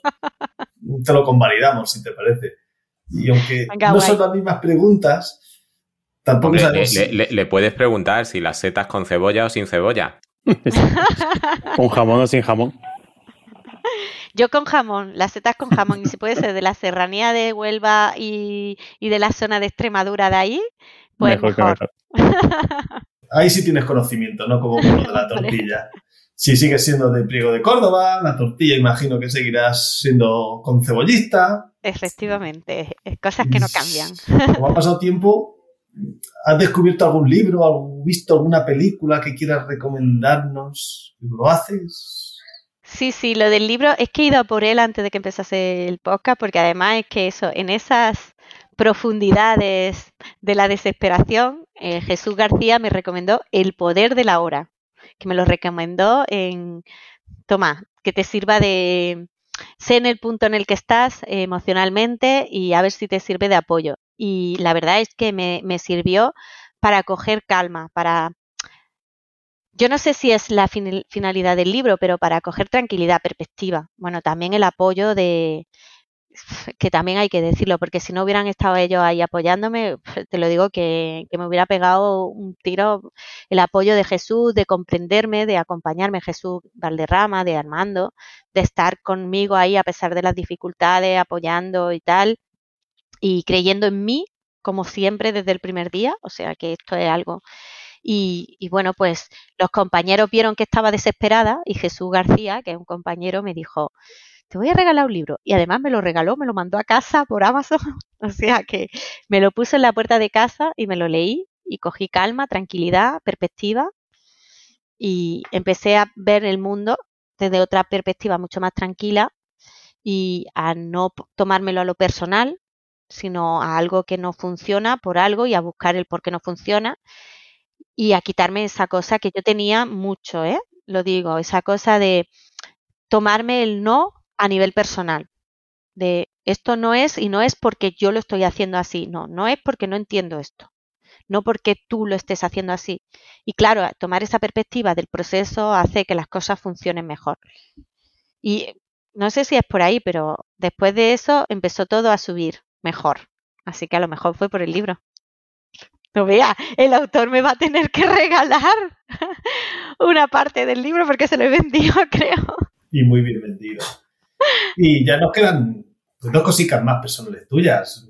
Una, dos anécdotas, una la voy a contar yo. Porque ah, venga. En, este, en este mundo de pieles sensibles hay gente que me pregunta, dice que ¿por qué te llamo acosadora? Entonces, pues, vamos a explicarlo públicamente y rápidamente, que esto viene de, de UBIN 2022. Estábamos esperando para entrar a, una de las charlas comerciales, eh, que, recuerdas era la de Inventa, sobre certificaciones energéticas.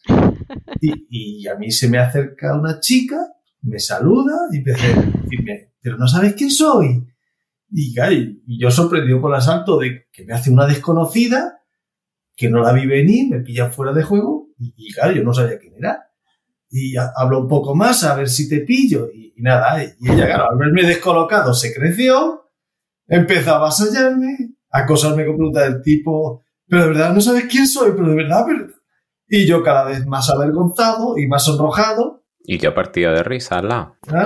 Y, y, echándole sal al arroz. Y claro, es que tenéis que ver la foto de perfil que tiene y el peinado y la colonia con el que me apareció. Es no se parecen nada. Y por eso ahora, cada vez que coincidimos, si no me ve, le pellizco por detrás a modo de venganza acosadora. Y con la próxima vez sabes que te llevarás otra. Me ha dicho mucha gente, Manuel, Manuel García, me dice que te cambie la foto del LinkedIn, que no sé qué. Y yo le he dicho a la gente que no me la cambio hasta que la empresa no me haga una foto de perfil perfecta, en la que salga perfectamente guapa, porque yo soy muy poco fotogénica. No sé si guapa o fea, pero poco fotogénica, sí seguro que soy. Entonces, como no salgo bien, pues paso de cambiarme, que en esa me gustó, por lo menos. Así que dejo esa. Está muy guapa en esa. Sí, sí, no, pero no decir, no decir, lo mismo, no, no te ponga ahora aquí flores, que tú no dijes lo mismo, porque tú me dijiste que esa foto que me la cambiaste que no me hacía ningún... es que es de otra persona. Y ahora nos vas a contar otra historia personal, pero que eso, esta ocurrió este año y solo la mezcla de la magia de BIM Podcast y BIM puede conseguir. De esa historia que comienza cuando un oyente de este programa, que para ti era desconocido, llamémoslo Anónimo Pérez. Pero que anónimo, ya le llamémosle Mario, Mario de Bricofactoría. Bueno, pues ya está, porque a Anónimo Pérez no le gusta que le digan cómo se llama. Se te acerca y te da un pequeño regalo. Ah. Cuéntalo tú, que te emocionaste. Fue de verdad mm, precioso, o sea, se lo dije, lo agradecí, lo agradecí públicamente porque además creo que esas cosas hay que agradecerlas públicamente.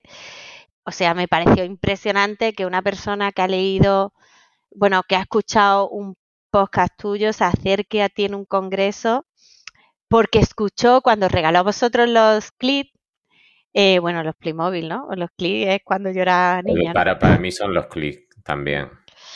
Pues cuando regaló esto, lo escuchó que a mí me gustaban y que una persona ajena totalmente a ti se acerque en un congreso y te haya dedicado un tiempo a crearte algo como él hizo, que, de, o sea, era el podcast en, en Playmobil el, plano de, apogea en la, en la, pared, la mesa, la regla, el, eh, el casco de, obra, las canas, las canas. O sea, eh, fue increíble. Yo para mí sentí como entre vergüenza y como una responsabilidad también, que no había sido consciente de esa responsabilidad hasta ese momento.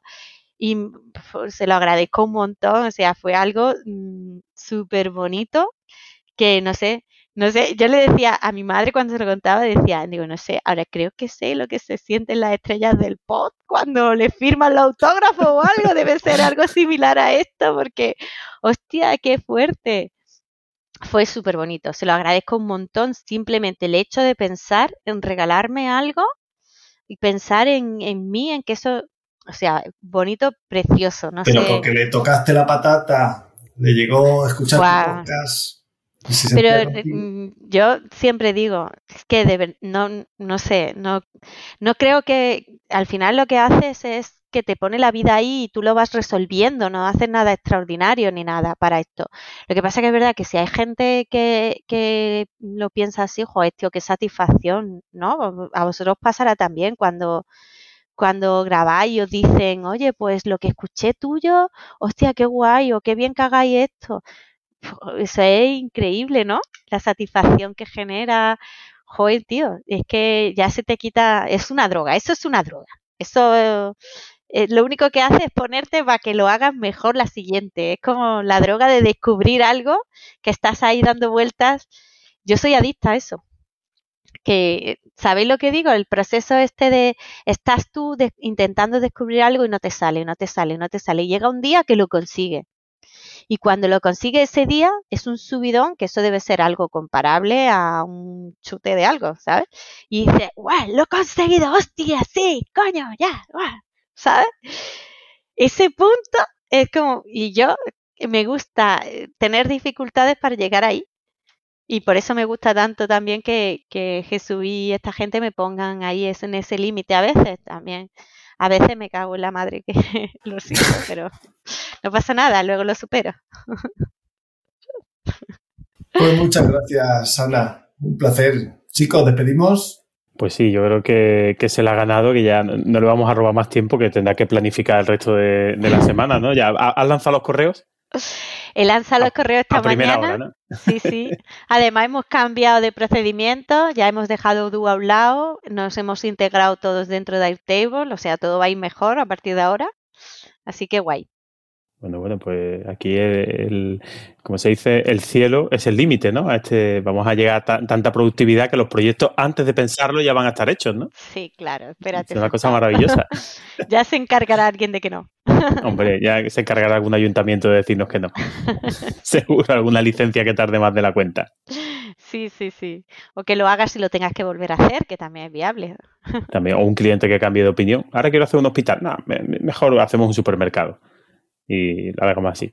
Pues eso, Ana, oye, pues mil gracias por haberte prestado de nuevo a venir por aquí para hacer un episodio tan interesante. De verdad, yo me lo he pasado muy bien, me he aprendido mucho y la verdad es que me alegra mucho que se empiecen a tratar ya en el sector, eh, bueno, o en el ámbito que, que estamos, eh, en lugar de tanto BIM, sino realmente eh, trabajar un poco los procesos asociados al BIM y dejar un poco de lado la tecnología y empezar a acercarnos a cómo hacemos realmente las cosas, ¿no? Así que yo creo que tu ejemplo es, mm, voy a decir, inspirador, que me parece que, que es lo más adecuado. Así que enhorabuena de verdad a ti y, a, bueno, y al equipo que habéis estado trabajando en esto, porque de verdad yo creo que con gente como vosotros es como se va avanzando poquito a poco en, en que hagamos las cosas mejor todos. Tío, pu- muchas gracias a vosotros por invitarme. Ya os digo que, que para mí era un placer porque quería contarlo y no sabía cómo y me parece maravilloso el, el hacerlo con vosotros y que, que guay, que me he sentido súper cómoda. He estado más, más tranquila que la otra vez porque estaba más nerviosa la otra vez, así que guay. Y nada, que, que, que yo estoy aquí para cuando hacemos algo así que me parece más rarito, pues ponerlo, pues eso, sobre todo para recibir feedback. Así que ahí estoy en LinkedIn y quien quiera que me escriba me diga, oye, pues esto aquí o lo otro allí. Pues fantástico. Y Marco, ¿alguna último apunte aparte de tu magnífico guion? No, nada, darle las gracias a Ana y, decirle que estamos encantados de compartir con ella ya dos episodios completos, aparte de otro, por lo menos dos trocitos en episodios de, de directo y compartir, como decía José, pues la pertenencia a ese selecto grup de, eh, grupo de, de Beamers que dispone de avatar de, de Click, de Famóvil o de, o de Playmobil. Y mm, oye, y además, dicho sea de paso, encantado de que mm, este curso, la mayoría de invitados a este programa sean invitadas, que eso también es importante, no solo que, que estéis ahí, sino que estéis de forma bien visible. Qué guay. Oye, a partir de aquí, Mario va a tener un montón de gente exigiéndole ahí su Playmobil personalizado. Vamos a tener que llegar a un acuerdo de que cada, Sí, cada invitado por que venga una- que se lo un módico porcentaje seguiremos publicitándole. Ya he hablado con él esta tarde. Para preparar el episodio ya, ya tengo los términos. No vea.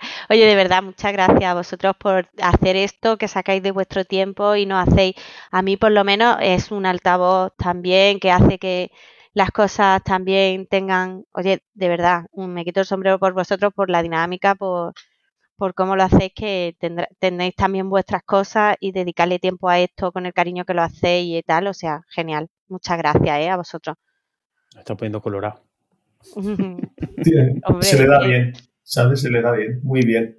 hacéis que las cosas, vosotros que hacéis que las cosas avancen, porque al final yo lo cuento, pero si alguien no da altavoz, es difícil, ¿sabes? O sea que, Bueno, bueno. No, no tanta flor que después José se, se lo cree, se viene arriba y va chuleando por ahí. por pero eso es solo para ti y para Marco, porque José no hace nada aquí, lo único que hace es cuatro puntillitas y punto. Ya me estoy poniendo rojo otra vez. Ya me estoy poniendo rojo. No, que no va para ti, que no va para ti. Aquí está claro que el, el que más ha aprendido en este episodio he sido yo, porque mm, la de hoy es la segunda. Es verdad, Es verdad. verdad, es verdad. Tú, es tú eres verdad. repetidor, está- has repetido y tienes que venir otra vez. Lo he contado igual, lo he contado igual la primera que la segunda, lo he contado igual. Oye, pues mira, la, la- la- la planificación, la planificación bien, dos horitas, ¿no? wow. Sí, sí, está muy bien.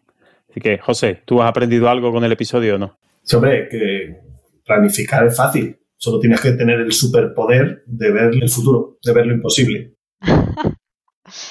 No, no, tú tienes que saber lo que tienes que hacer mañana. Ya después lo otro se vendrá, se irá poniendo una tras otra, una tras otra. Lo que pasa es que lo haces con un poquito de antelación.